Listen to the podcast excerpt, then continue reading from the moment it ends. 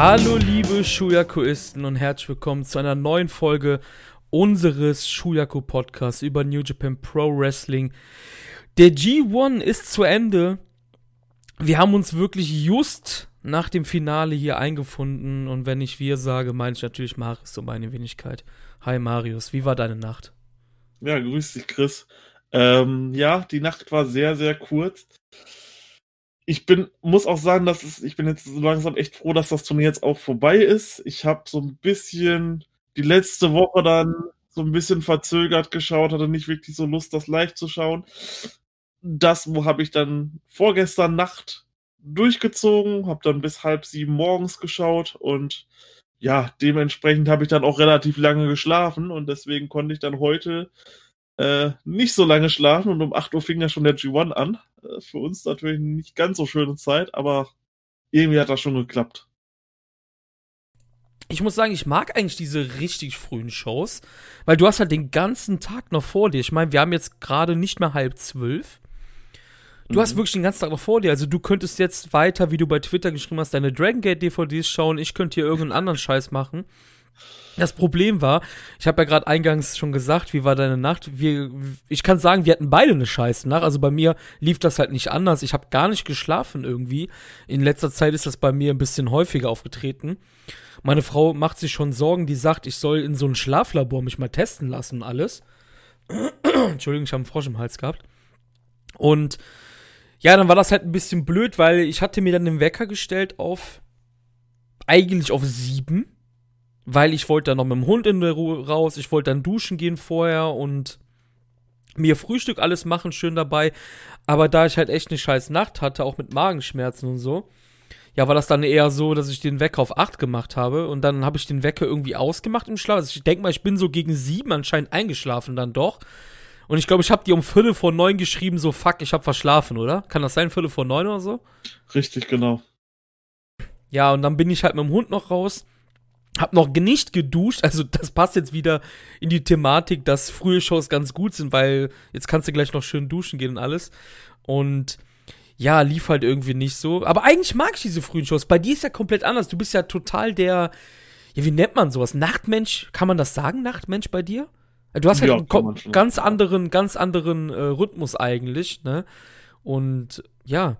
Ich muss aber auch dazu sagen, also so die normalen Shows gehe ich auch mit konform morgens, ist kein Problem. Äh, ich schaue die dann meistens immer dann irgendwann mittags, nachmittags oder so. Ähm, da sind die ja auch schon hochgeladen. Aber bei Wrestle Kingdom ist es zum Beispiel bei mir so, Wrestle Kingdom schaue ich immer erst abends. Weil ich finde einfach dieses Flair so schön, es ist draußen schon dunkel, äh, man haut sich aufs Sofa, hat dann irgendwie so ein paar Snacks vor sich und schaut dann quasi in die Nacht hinein. So, das gefällt mir halt richtig gut. Ich weiß nicht, ob das noch aus der früheren WWE-Zeit von mir stammt oder so, dass ich damit vielleicht irgendwie so coole Shows assoziiere oder große Shows, aber bei Wrestle Kingdom ist es so, äh, ich mache den Tag über komplett das Handy aus. Die letzten zwei Jahre war es so, da hatte ich auch immer Termine gehabt, natürlich gerade an Wrestle Kingdom, wo ich dann irgendwo hin musste. Ähm, aber sonst, ich mache das Handy aus und äh, schlafe aus oder so, wenn es ein Wochenende ist oder wenn's, wenn ich frei habe.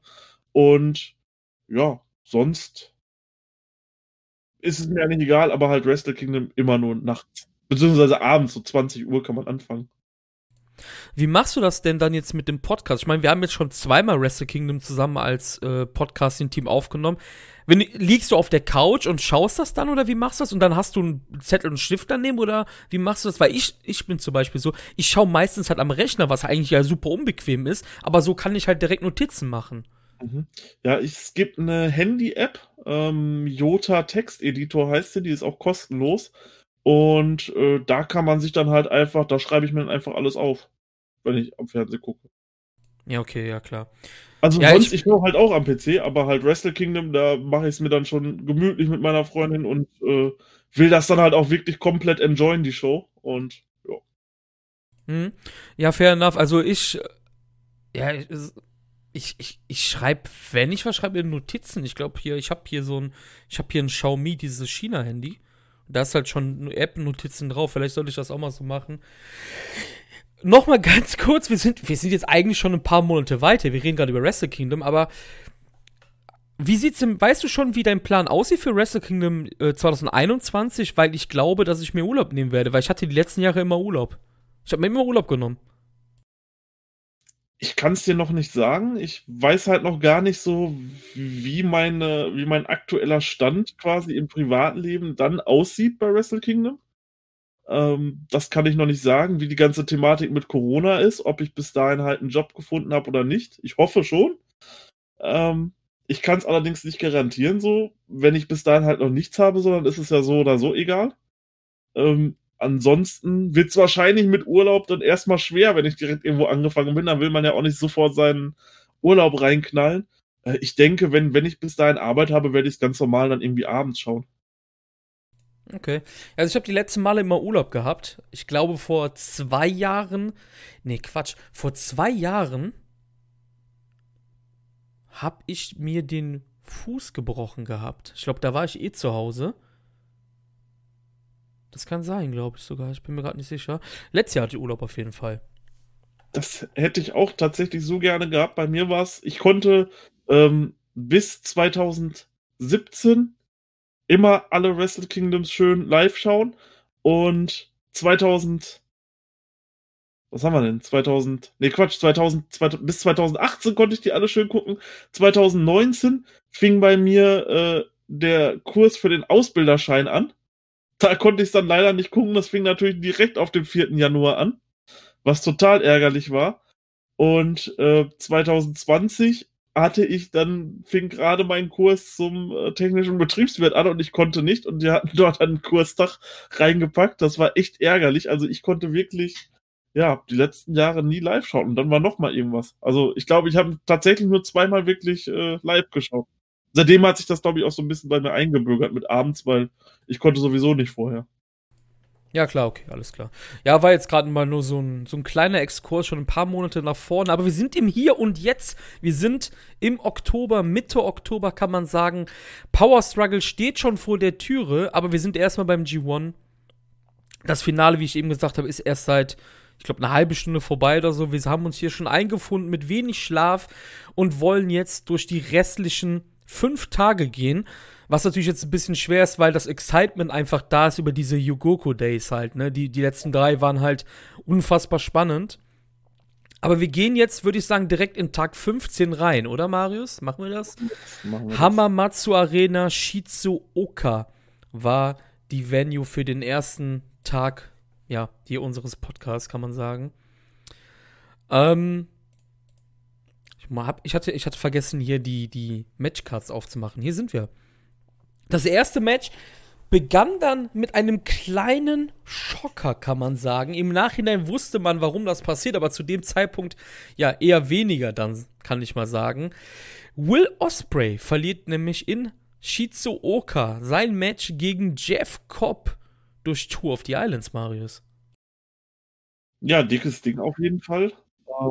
Hat mich auch sehr gewundert und aber auch positiv überrascht, dass Cobb so einen Pinfall bekommt, finde ich gut. Äh, Match fand ich nicht ganz so gut wie das im MSG. Es war irgendwie vom Pacing her ein bisschen langsamer alles. Aber gut, du kannst halt nicht, äh, weiß nicht, ob du diese beiden Matches jetzt so wirklich vergleichen kannst, aber das MSG war halt besser. Dennoch hatte ich mich gefreut und ja, war, war ein grundsolides Match. Ja, ist natürlich schwierig, das zu vergleichen, weil das eine war ja in einem dicken Spot, das war halt der, der Opener in Shizuoka halt, ne? Ja, also genau. das ist halt, äh, ja, zwölf Minuten Matchzeit und ja, ich fand, ich fand trotzdem, dass, dass Cobb auf jeden Fall mitgehalten hat im, im Pace, im Pace-Stadium von Osprey. Kannst du dich noch an das, an das coole Reversal erinnern von Tour of the Islands zu diesem Ex-Cutter und alles? Also das, ja. das war, das ja, war ja. so, das war so der Spot, der, der jetzt auch ja noch hängen geblieben ist. Genau, das war vor fünf, das war erst fünf Tage her. Wahnsinn, ne?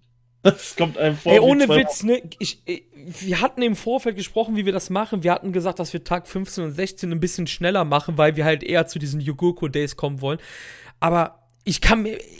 Das hatte sich halt wirklich, das fühlt sich halt an, als ob das irgendwie zwei Wochen her ist. Ne? Also man merkt so, G1 hat uns jetzt auch echt so an, an Rande des, des Nervenzusammenbruchs gebracht, kann man sagen. Wahnsinn. Wow, okay. Hätte ich jetzt gar nicht mit gerechnet. Du? Also fünf Tage? Mein Gott. Ja, vor allem bei mir ist es ja erst zwei Tage her, ne? Also, Ach du aber ich kann mich da halt auch schon kaum noch dran erinnern. Oh Also, mein Gott. Ja, das ist, weil du. Weißt du, die Turniere sind geil, aber wir hatten das ja auch schon privat mehrmals durchgekaut. Es ist halt wirklich nicht einfach, so wie wir das podcasten halt. Weil du hast zwar deine Noti- Notizen und alles, aber du, du, du, du, du gehst dann durch die Notizen und du, du, du sagst dann halt die Sachen, aber du hast kein Bild mehr vor Augen, wenn du irgendwie 20 Shows geguckt hast in drei Wochen oder so, ne? Wir haben uns aber auch schon für euch, wir haben uns aber auch schon überlegt, äh, dass wir das anders machen werden nächstes Jahr und haben uns da quasi schon ein Testkonzept überlegt und wenn das cool wird ähm, und auf Zustimmung trifft bei uns im Team, dann ja, werden wir das auch umsetzen und ich denke, das wird dann besser sein, alleine weil dann auch die Shows ein bisschen frischer sind, ihr mehr Content bekommt und äh, wir halt einfach noch genau wissen, diese Matches, ah, okay, gestern war es gewesen. Nicht so wie beim äh, Roundup, was wir hatten, wo wir dann Matches besprochen haben, die schon zwei Wochen zurücklagen. Äh, das war ja ganz schrecklich. Ja, allgemein können wir auch sagen, wir haben jetzt auch eben ganz spontan, ich sag mal so, so spontan war es jetzt nicht, wir hatten es ja schon ein paar Tage besprochen, wir beide, dass wir das mit den, mit den, mit den Sternewertungen einfach sein lassen, weil das macht einfach, das macht, kann ich uns sagen, also mir macht es einfach keinen Spaß mehr, das irgendwie so, ja, durch so ein Schema zu, zu werfen. Wir hatten dann gesagt, wir machen das so wie die ich habe die ganze Zeit einen Froschen, also es geht mir so auf den Senkel, wie die Kollegen das bei Open the Voice Gate machen, dem englischen Dragon Gate Podcast von Voice of Wrestling, den Marius halt hört als Dragon Gate Fan. Und zwar geht's halt darum, die stufen das halt so ein in, ja, watchable, also das müsst ihr unbedingt sehen, das solltet ihr euch anschauen und das braucht ihr euch nicht anschauen. Ich glaube, das werden wir dann auch ab sofort dann auch so machen, um trotzdem den G1 noch mit den Sternen abzuschließen. Was hast du dem Ganzen denn hier gegeben? Ich habe dem Ganzen drei Sterne gegeben.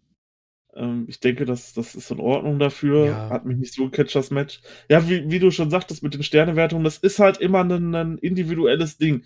Ich denke, bei so, bei so großen Matches, jetzt bei so Riesen-Matches, die dann halt irgendwann mal sind, Wrestle Kingdom oder so, da kann man natürlich sagen, wenn du es jetzt in Sternen sagen müsstest, was wäre das für dich?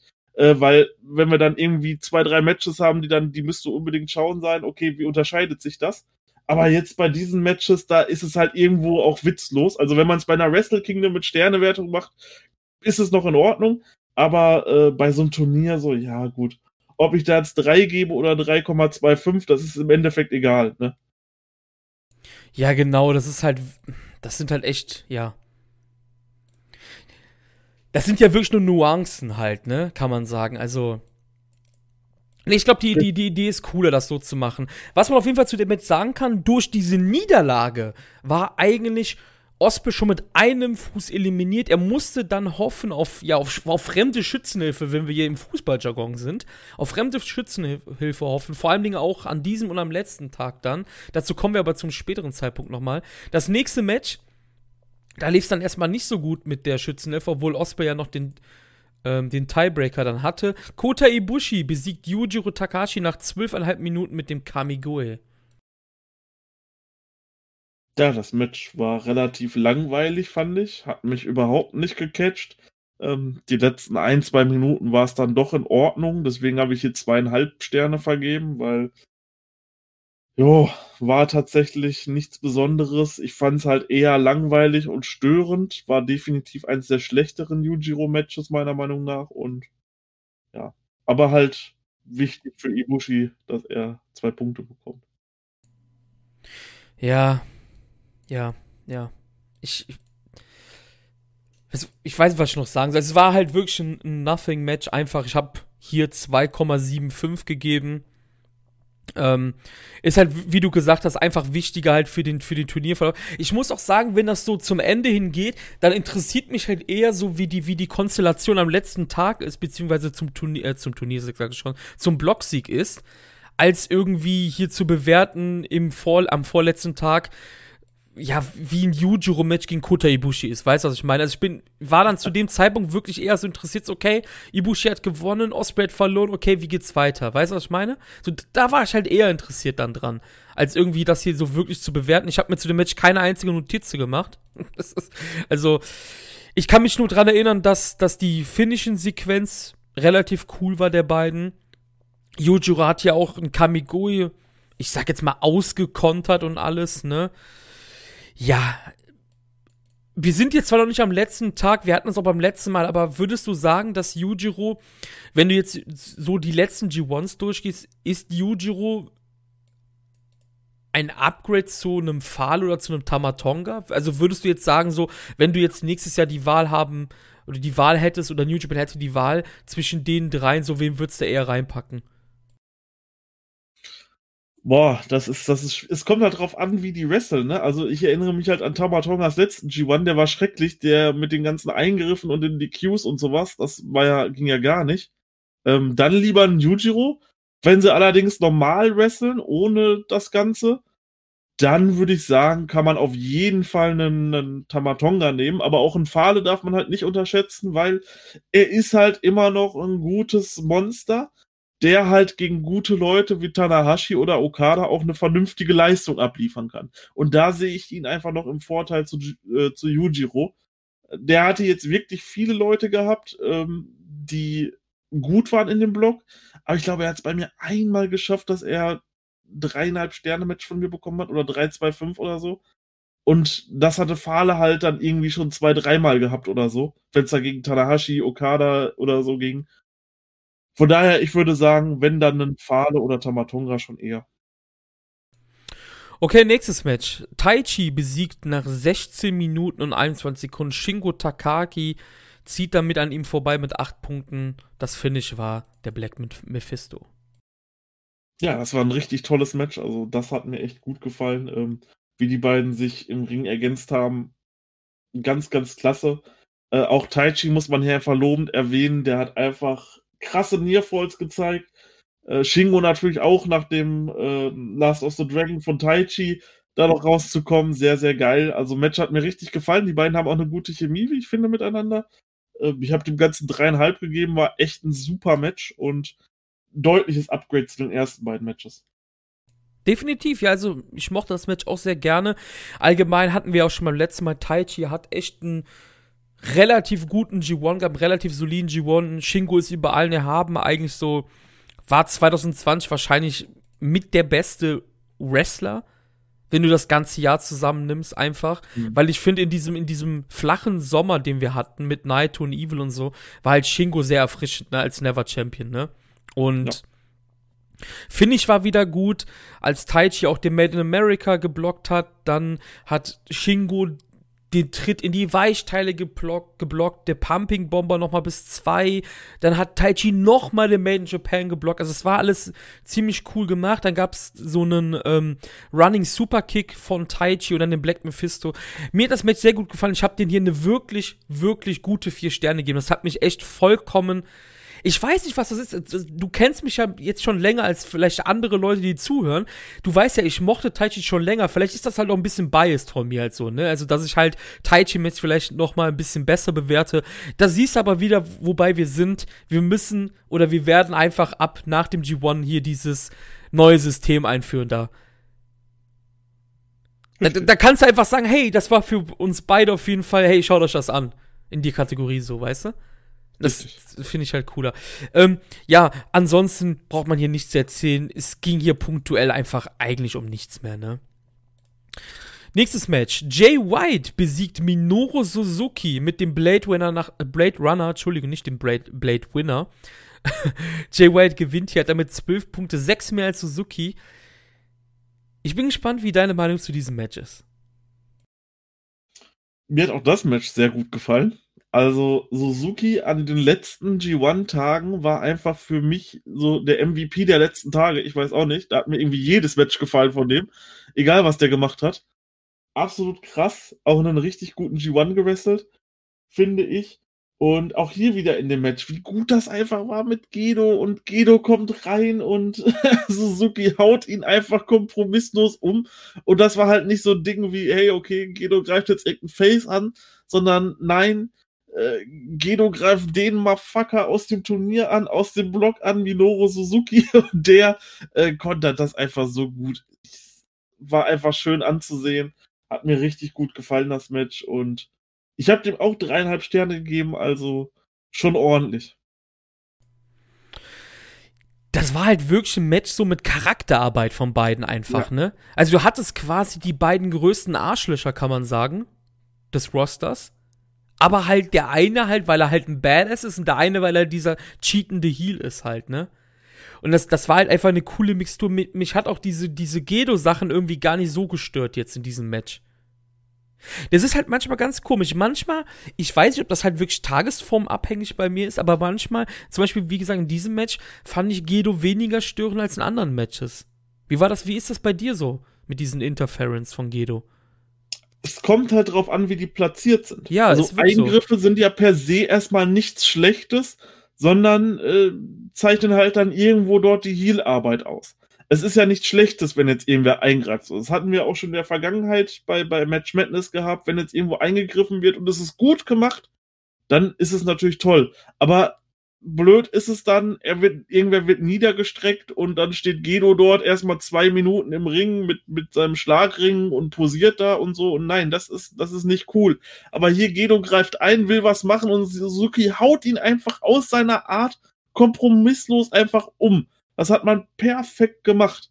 Also hier fand ich es auch absolut nicht störend und auch am nächsten Tag die Eingriffe überhaupt nicht. Also, aber manchmal wirken sie halt einfach deplatziert. Das ist halt, aber nicht nur bei Gedo, wenn jetzt irgendwie der Bullet Club wieder da ist, Chase Owens und so, wenn der dann in irgendeinem wichtigen Match reinrennt und dann steht da fünf Minuten ein Chase Owens im Ring, der dann irgendwen abfrühstückt, so, das will man nicht sehen. So, das ist nicht cool.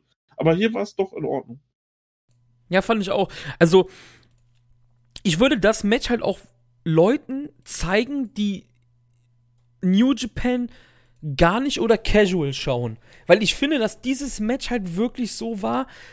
So, das würde ich zum Beispiel meiner Frau zeigen. Ich glaube, da würde, mit dem Match würde sie mehr Spaß haben, als wenn wir der jetzt irgendwie, irgendwie so ein Grapple-Fuck-Match zeigen von irgendeiner Promotion. Muss jetzt nicht New Japan sein. Ich glaube, ja, das war ganz, ganz simpel, diese Charakterarbeit, aber gut von den beiden.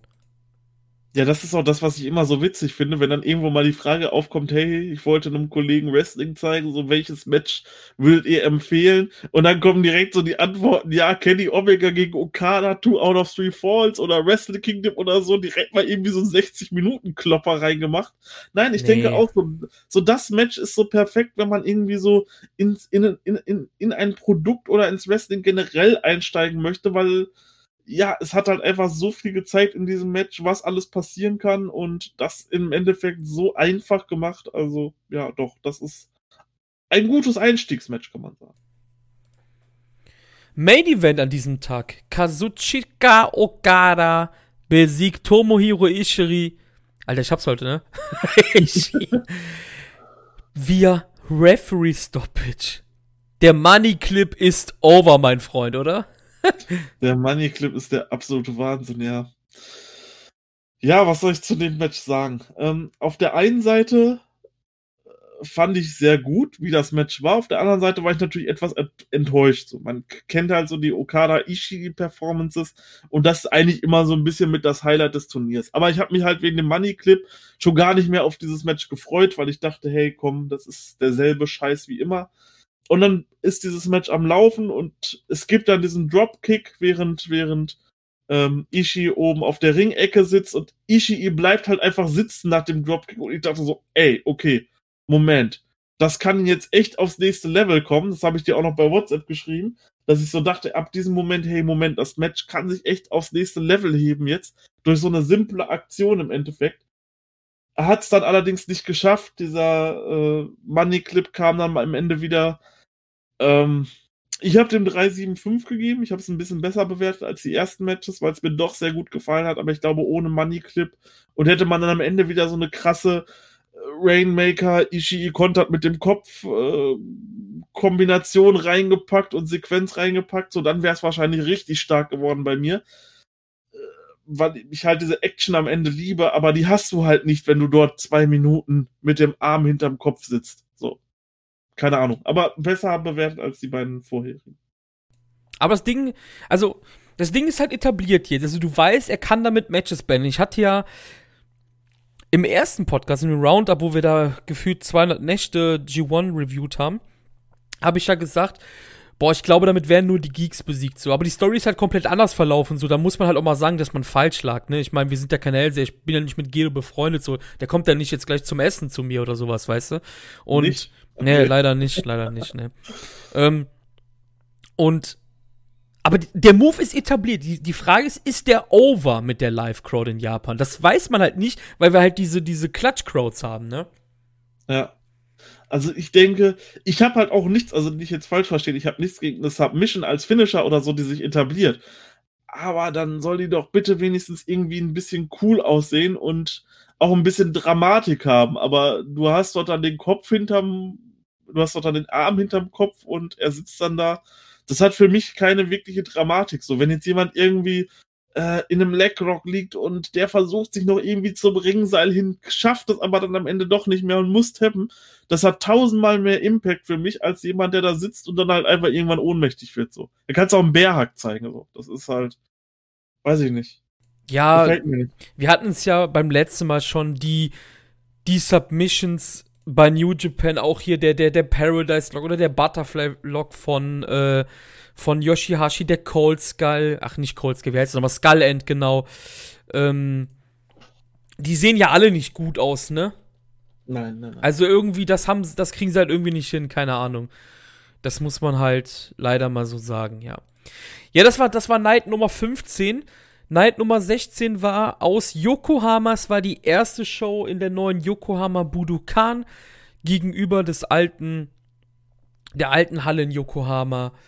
Und das erste Match, das erste Block-Match im B-Block war Yoshihashi gegen Kenta und Kenta gewann das Match hier nach fast 18 Minuten nach dem Game Over. auch hier wieder sehr geiles Match, auch für die Charakterarbeit von Yoshihashi. Äh, Kenta will ihn am Anfang verarschen, aber Yoshihashi prügelt sofort auf ihn ein. Das fand ich so cool einfach. Ah, generell, wie man es gemacht hat, auch, auch Kentas Steelwork war super. Er geht dann raus, äh, nimmt dann Yoshi, äh, Yoshihashi, Yoshi, jetzt hab ich hier, Yoshihashis Stab in seine Hände, äh, schaut ihn dann so richtig bewundernswert an. Dieses Heelwork, aber einfach diese Mimik und Gestik, das war einfach so wunderschön. Die beiden haben auch eine wunderbare Chemie miteinander gehabt, hätte ich nicht gedacht. Also richtig flüssiges, geiles Match. Ähm, der Gotos Lieb wird in einen DDT gekontert. Ähm, war, war so ein richtiger Holy Fuck-Moment. Also geiles, geiles Match. Dreieinhalb Sterne. Passt zu Yoshihashis Climax, kann man im Endeffekt sagen. Es passt einfach zu Yoshihashis Turnier, dass hier auch wieder ein geiles Match abgeliefert wird. Und wenn wir jetzt schon nach dem neuen werden, würde ich sagen, guckt euch das an. Das war echt gut. Ja, das war einfach ein richtig, richtig solider Opener einfach, ne? Ja. Es war ein guter Einstieg in die Show, hat mir auch sehr viel Spaß gemacht, das Ganze. Auch Yoshihashi weiterhin hier, ja, im, im Hintertreffen trotzdem. Also er gewinnt hier wieder nicht sein Match. Kenta auch. Ich habe ja beim letzten Mal auch schon gesagt, ich finde Kentas G1 eigentlich auch total solide und besser als letztes Jahr. Er, er ist halt nicht mehr der Kenta von 2006 und das dürfen wir halt einfach nicht vergessen. Und ich, ich, ich wir waren hier gerade eben bei den Submissions. Was sagst du zum Game Over? Ich glaube, das ist halt eine der Submissions, die ein bisschen cooler ist, ne? Ja, ja, ja, definitiv. Also im Gegensatz zum Money Clip oder so, 100 Prozent. Ich meine, das, das Ding ist ja auch noch aus der alten Noah-Zeit und so. Das ist ja jetzt irgendwie, das ist ja keine neue, neue ähm, Erfindung von, von Kenta. Auch hier wieder, was natürlich typisch New Japan, auch hier der Finish einfach cool gemacht. Und also, als er hier die, die Strikes halt absorbiert und dann zum Game Over übergeht, war wirklich gut gemacht, ja. Nächstes Match im B-Block. Zack selber Junior besiegt Juice Robinson nach 14,5 Minuten nach dem European Clutch. Es war besser, als ich gedacht habe. Also ich war echt von Juice-Matches enttäuscht, aber vielleicht lag es auch mit an Zack. Aber es hat mir doch besser gefallen, als ich, als ich gedacht habe. War ein, war ein wirklich solides bis gutes Match. Ich habe 3,25 gegeben. Ähm, wahrscheinlich einfach auf, aufgrund der Verwunderung von mir, dass es dann doch besser war als die letzten Juice-Matches und ja, kann man sich angesehen haben. man verpasst aber auch nichts, wenn man es jetzt nicht gesehen hat. Ich würde sagen, das war Juice bestes Match, oder? Im Turnier. Oh. Ähm, Ich muss kurz, ich muss kurz hochscrollen. Ich glaube ja. Ich glaube, das müsste eins der besseren Matches gewesen. Oh ja, Ja, ja, gut. Night. Night to Juice vielleicht war besser, oder? ich habe noch einige mehr gemacht. Also. Echt? Es war irgendwo in der Mitte so drin. Ich fand das gegen Goto vom letzten Tag besser. Ich habe kein einziges Juice-Match besser bewertet als gegen Naito und das. Sehe ich gerade. Ja, Goto, was ist denn, was wurde, war denn Goto? Am letzten Tag. Ach so, da, ja, ja, okay. Ne, habe ich auch gleich bewertet. Ja, gut, okay. Ja, Juice, Juice G1, wir hatten es ja auch schon mehrmals, ist halt einfach, keine Ahnung, soulless, ich weiß auch nicht. Würde mir jetzt nicht wehtun, wenn er nächstes Jahr nicht dabei wäre, wird natürlich dabei sein, ne? Also gar keine Frage. Ähm, Zack ist auch so ein bisschen am Sleepen in diesem G1, aber man kann ja auch nicht jeden showcasen, das darf man ja auch nicht vergessen, ne? Mhm. Und ja, ansonsten, solides Match. Das, das Ding ist halt wirklich, hier, es fehlt auch so ein bisschen die, die Energy einfach so beim, beim Schauen bei mir, wie ich eben gemeint habe, weil das Ding ist halt durch bei den meisten Leuten, ne? Das darf man halt auch nicht vergessen. Ja, nächstes Match. Tetsuya Naito besiegt Toru Yano nach 8 Minuten und 4 nach einem Jackknife Hold. Ja, es ist wieder ein Jalo-Match. Ähm, es war auch eines der schlechteren Jano-Matches, wie ich finde. Also ich fand es nicht ganz so lustig. Am Anfang war es cool, als Jano den Dive nach draußen anschießt, aber dann statt der Tranquilo-Pose dann seine Pose mit den zuckernden Achseln macht. Und das war, das war schon echt lustig. Ähm, als Naito dann versucht, aber einmal das Polster abzumachen und so. Und ähm, auch das mit, mit Tsuji und, und Naito war ganz cool, als Jano die zusammengebunden hatte und beide dann in den Ring mussten. War schon sehr geil. Aber sonst hat mir tatsächlich in dem Match so ein bisschen diese, dieses, was man beim anderen hatte, so ein bisschen dieses, dieses Wrestlerische noch gefehlt, wo ich sagen muss, hey, come on, so wenigstens zwei, drei Minuten in dem Match kann ja noch mal irgendwas gehen oder so.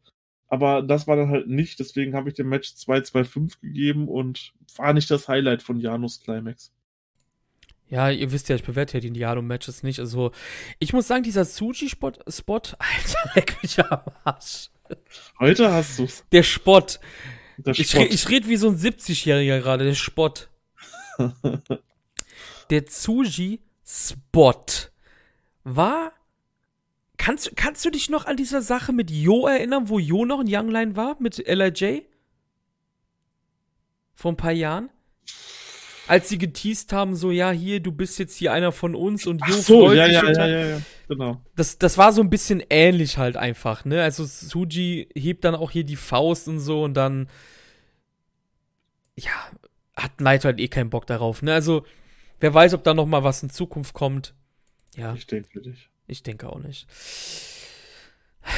Nächstes Match. Evil besiegt Hiroki Goto nach 15 Minuten und 33 Sekunden nach dem Evil. Ja, und das fand ich war tatsächlich das beste Evil-Match in dem Turnier, weil es halt mal nicht Besser als. Yoshihashi?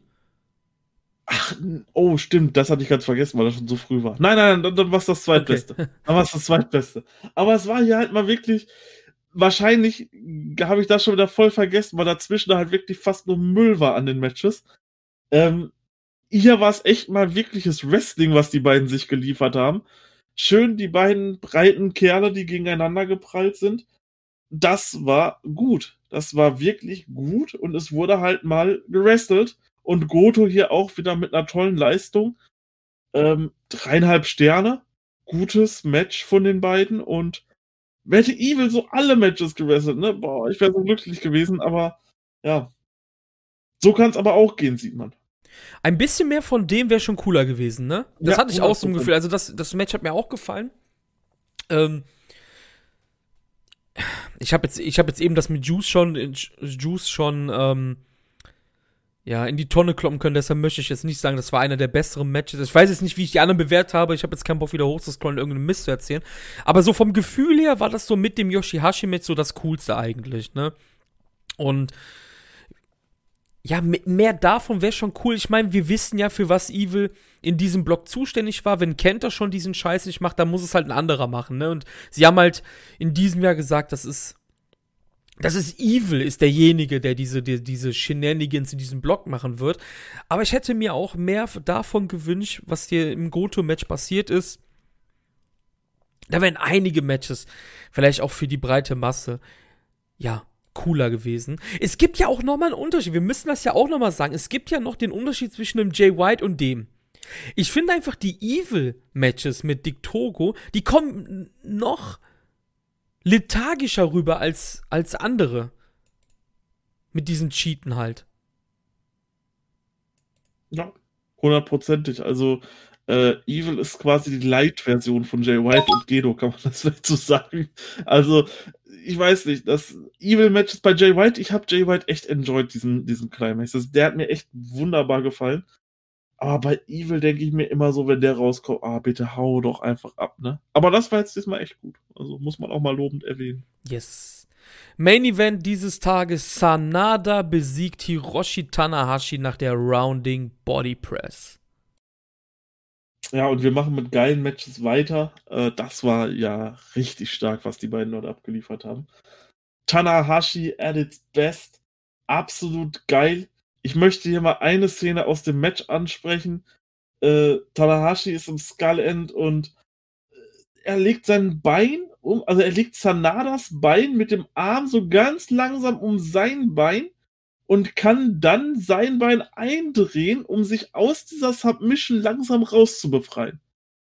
Das hat relativ lange gedauert dort, aber man konnte diesen Prozess genau beobachten, wie er dieses, wie er dieses Bein da langsam drüber legt, dann seins umschlingt, um damit das Bein in eine Submission zu tun, damit Sanada oben den, den, den, den, den, den Griff löst. Wahnsinn. Also das sind so diese kleinen Details einfach an Tanahashi-Matches. Ich liebe das so. Und das war einfach so genial. Ich denke so, hey, der wird sich da irgendwie rausrollen oder, oder Sanada beendet das. Nein, ganz langsam überlegt er sich dort selber eine Strategie und nimmt ihn dann einfach selber in der Submission, in eine Submission, um die Submission zu lösen.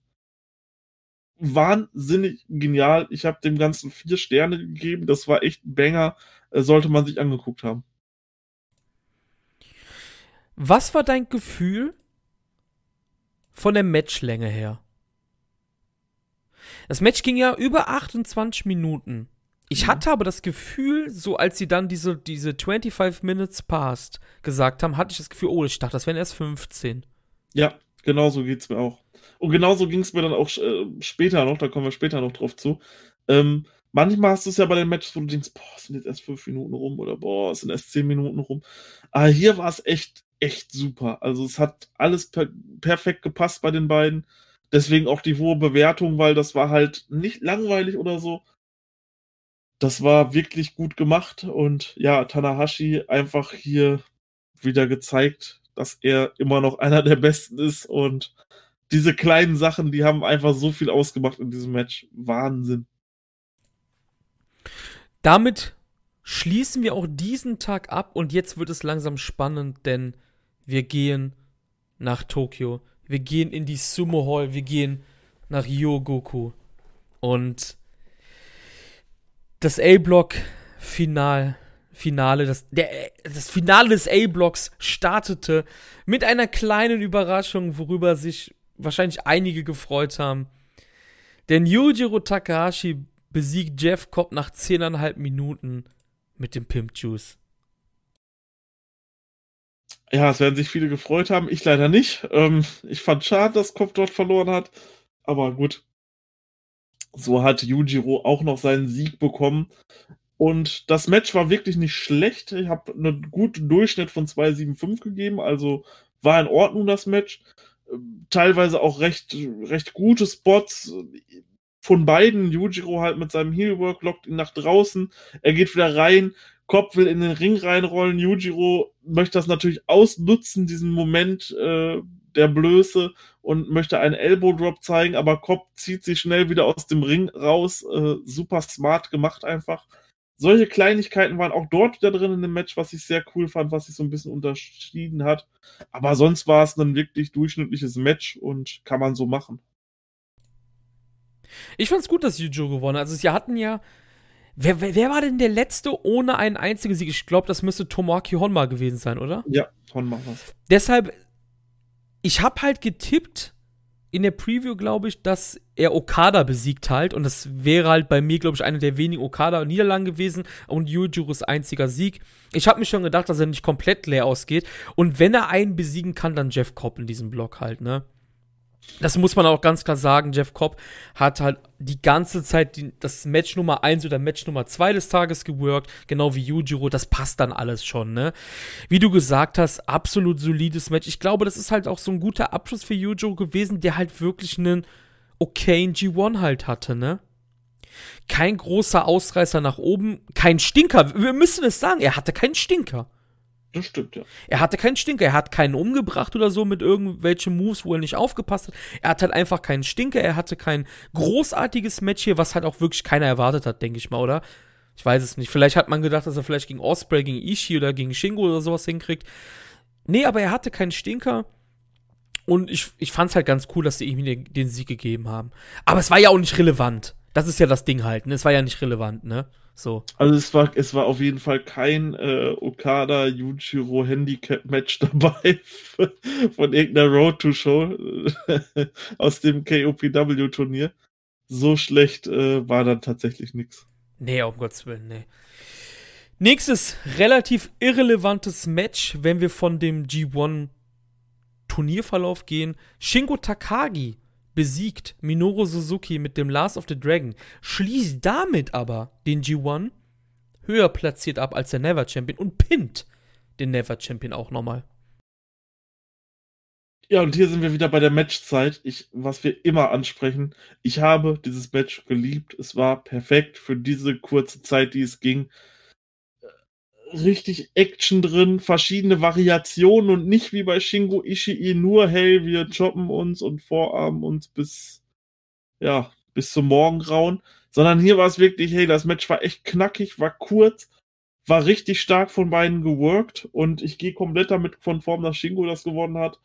Ich, äh, ja, wir werden irgendwann nochmal Shingo Suzuki sehen um den Titel. Da freue ich mich schon drauf wenn es so wird wie dieses Match, bin ich richtig gehypt. Ich habe dem Ganzen vier Sterne gegeben. Einfach weil das Match wirklich gut war. Und dazu halt noch diese Länge. Es war halt wirklich nicht lang.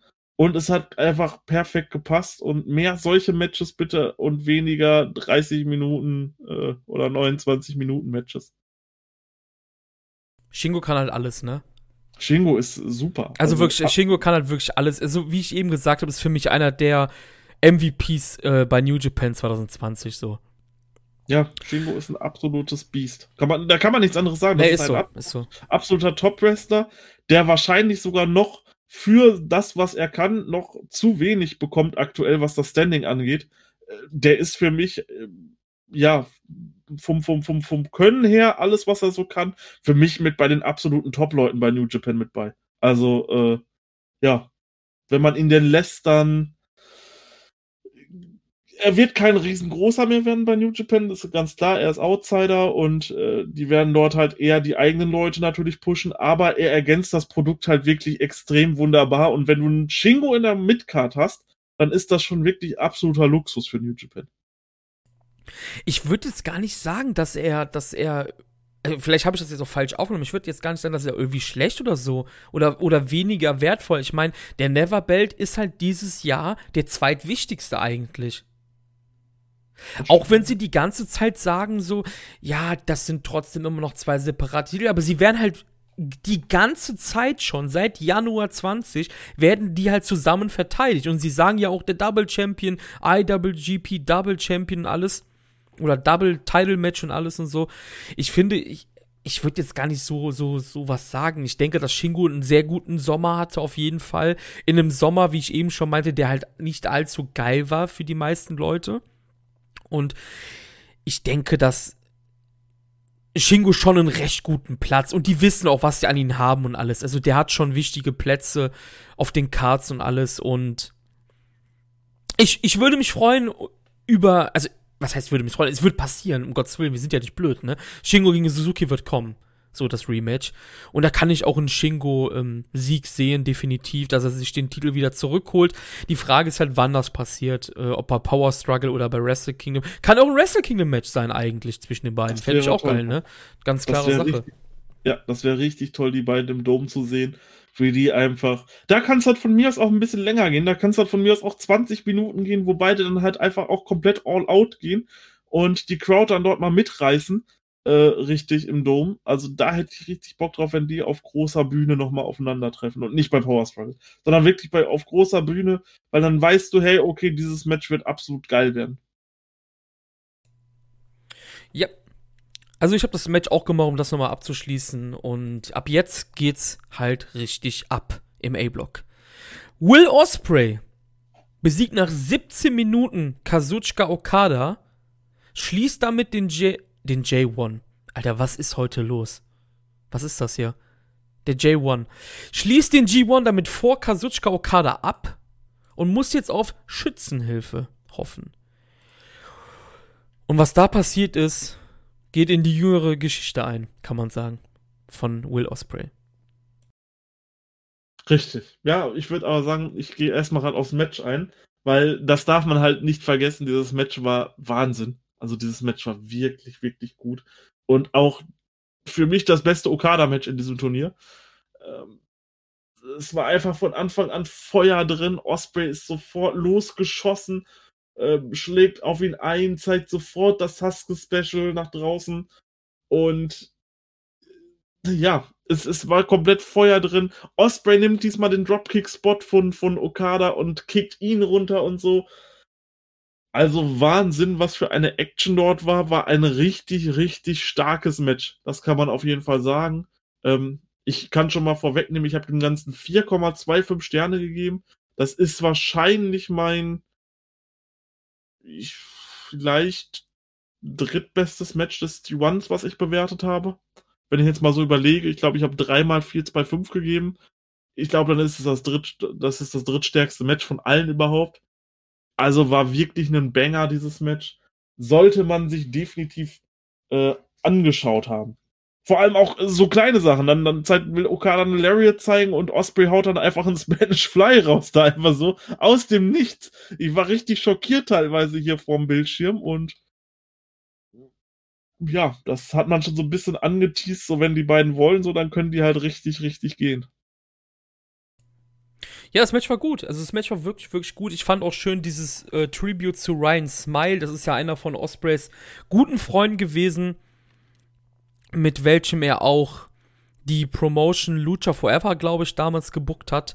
Ryan Smile, ein Tag vor Carsten Beck, ebenfalls verstorben in dieser Woche. Ryan Smile hat äh, Suizid begangen, äh, hatte, ja, mit Depressionen zu kämpfen. Da hatte Osprey dann diesen Ryan Smile Tribute eingebaut. Das fand ich ganz cool. Und äh, ansonsten, du hast es ja eigentlich gesagt, es war halt wirklich ein unterhaltsames Match. Und dann kam etwas, Marius. Dann passierte etwas. Und erst war ich ein bisschen raus. Weil bis dahin hat mir das Match unfassbar gut gefallen. Da war ich kurz abgelenkt. Ich bin so, was passiert hier gerade? Warum ist da auf einmal Bia Priestley am Ring? Woher kam die? Für die, die es nicht wissen, das ist die Lebensgefährtin von Will Osprey. Und dann passierte noch was krasseres. Ja, man hat man halt auch nicht mit den Kameras gesehen, weil als sie reinkam, war Osprey gerade im Money Clip mal wieder und äh, die Kamera war komplett auf auf die Seite gerichtet, die entgegengesetzt dem dem dem Entrance war, von da hat man es nicht gesehen. Und das Publikum hat dann nur auf einmal so das so richtig gehört, so gemacht, äh, dieses Oh. Und dann kam, dann kam Bea Priestley rein und äh, lenkt dann ja quasi den Reffen ein bisschen ab und feuert Osprey dann an. Dann geht das Match tatsächlich erstmal noch so ein bisschen weiter, bis dann wieder der Money Clip kommt. Und dann lenkt Bea richtig den Ref ab. Und dann kommt jemand, den wir schon lange nicht mehr gesehen haben, der jetzt schon lange weg war und dem, der vielleicht auch schon so ein bisschen in Vergessenheit geraten ist nämlich der gute alte Tomoyuki Oka, aka The Great Okan, kam rein und fertigt Okada ab. Osprey dann auch noch so ein bisschen fassungslos, nutzt die Gunst der Stunde und pinnt ihn. Und ich saß da so, Moment, was ist hier gerade passiert? Äh, richtig krass. Also habe ich, also da habe ich nicht mitgerechnet, dass der Great Okan hier wiederkommt. Nee, ich auch nicht. Ich muss sagen, er sah halt aus wie ein Badass, ne? Ja. Er sah halt echt gut in Shape aus, sah aus wie ein Badass. Hat dann so eine Art Choke Slam gemacht. Aber halt anstatt an dem Hals hat er ihm ins Gesicht gepackt, oder? Ja. Habe ich das richtig in Erinnerung? Müsste so gewesen sein. Osprey gewinnt das Match hier. Und ich, ich war auch komplett schockiert. Man muss halt dazu sagen, wenn wir jetzt nochmal zurückgehen, du hattest das durch Zufall in den Raum geworfen. Ja, das war, ich konnte das gar nicht so mehr, das danke an denjenigen nochmal im Discord, der das, der nochmal darauf aufmerksam gemacht wurde. Ich hatte äh, dieses Szenario schon so ein bisschen im Kopf gehabt. Wir haben da so ein bisschen diskutiert. Ich glaube, das war der Roundup-Podcast ähm, wo wir drüber gesprochen haben. Nee, nicht der Run, der G1 Roundup Podcast, wo wir dann das, das erste Zwischenfazit gemacht haben, also der vorletzte. Dort äh, haben wir ein bisschen darüber gesprochen und dort bin ich auf die Idee gekommen, Moment, beziehungsweise du hast das, glaube ich, angestoßen, hast gesagt, hey, es könnte ja sein, dass vielleicht ein Double Turn mit Jay White passiert. Und habe ich das aufgegriffen und habe gesagt, hey, pass auf, das, das kann ich auf jeden Fall sehen. Nur dann darf Jay White nicht zum Bullet, äh, dann darf äh, Will Osprey nicht zum Bullet Club gehen, sondern soll dann einfach sein eigenes Stable gründen. Und mit seinem eigenen Stable äh, wäre es dann in Ordnung. Und dann hatten wir halt so ein bisschen diskutiert, ja, Osprey ist vielleicht ein bisschen klein für ein, für ein eigenes Stable. Und dann gucke ich bei WhatsApp und einen Tag später habe ich dann dort mit jemandem diskutiert, hat er gesagt, hey, das müsste eigentlich so sein, Okada setzt äh, immer den Money Clip ein und ich bin halt davon ausgegangen, so Osprey kann ihn dann halt clean besiegen. So, das war halt meine Theorie. Osprey besiegt ihn dann clean, weil er halt nur den Money Clip einsetzt. Und dann setzt sich Osprey halt über ihn hinweg und sagt so, hey, wie kannst du der Einführer sein und so? Was passt da halt zu seiner Art? Und gründet dann sein eigenes Stable ich habe dann auch Gedo mit in, mit, in, mit ins Spiel gebracht. Kann ja noch alles passieren. Aber natürlich jetzt nicht Tomoyuki Oka, aber ich finde es halt krass, so, dass wir das einfach so ein bisschen predicted haben, dass Osprey hier am Ende vom G1 mit einem eigenen Stable rausgeht. Äh, während ich dann aus, auf, auf einschlägigen Newsseiten gelesen habe, wer konnte damit denn rechnen, dass der jetzt ein eigenes Stable hat und so. Und wir reden einfach noch vor zwei Wochen darüber. Also ist schon lustig. Ja, auf jeden Fall. Also, ich hätte es wirklich nicht gesehen. Ich finde auch an sich, das macht natürlich Sinn, dass er dann gewinnt, aber ich finde, die Bühne ist einfach zu klein. Das hatte ich, glaube ich, beim letzten Mal schon gesagt, ne? Keine Ahnung, ich hätte mir halt den. Wobei man muss sagen, du hast ja eigentlich gesagt, er hat ihn nicht clean besiegt. Das heißt, der erste clean Sieg kann ja auf einer riesigen Bühne sein. Ja. Das, ja auch, das kann man ja auch machen. Wir wissen ein paar Sachen schon. Wir wissen, das Stable wird Empire heißen. Das hat er Backstage erwähnt. Kannst du dich an diese New Japan Collection Werbung erinnern, wo er äh, da sein eigenes Stable quasi macht? Diablos Locus. Ja, Diablos Locus, ja. Ey, meinst du, das ist auch wieder so ein kleiner Hint einfach gewesen, dass sie ausgerechnet ihn so erzählen lassen, so das wäre mein Stable? Boah, das wäre natürlich, das wäre natürlich Next Level Booking. Also in der Werbung für eine Handy-App ihn dort erzählen zu lassen, das wäre Next Level Booking. Ich war, ich habe leider nicht jetzt gerade auf dem Bild, wen er alles drin hatte in der Faction. Er hat halt Hiromo als Kopf, also er hatte sich gar nicht drin, aber ich fand, ich musste halt irgendwie direkt an diese Werbung erinnern, weil ich meine, sie tun sie uns seit drei Monaten halt den Hals runterschütten halt bei jeder Show, ne? Oder vier Monate oder sogar noch länger kann das sein. Ich weiß aber es gar nicht. Ja, aber es wäre jetzt halt richtig lustig, wenn dort Tomoyuki Oka drin wäre, ne? Ich habe nicht drauf geachtet. Ja. Also das wäre ja, das wäre ja Masterpiece, aber das könnte tatsächlich so eine Anspielung sein. Das, das wäre großartig. Ich weiß nicht, ob sie es damit bewusst gemacht haben oder dann vielleicht irgendwann auf die Idee gekommen sind, hey, äh, wir machen das jetzt mal. Ähm, ja, aber ist schon krass. Ich hätte es auch lustig gefunden, hätte er seine Faction Diablos Locus genannt. Also das wäre das wäre schon cool. Aber ähm, ja, ich, ich bin auf jeden Fall gespannt wie das Ganze dort jetzt weitergeht um diese Faction. Also das kam halt wirklich so aus dem Nichts, kann man quasi sagen. Und es war halt wirklich Zufall, dass wir darüber gesprochen haben. Ja klar, auf jeden Fall. Also ich, ich finde es eigentlich ganz gut. Es ist halt wirklich was Freshes. Es ist ein, wieder mal ein Shake-up. Die Leute heulen rum, wenn irgendwie Monate oder Jahre lang bei New Japan ja nichts passiert.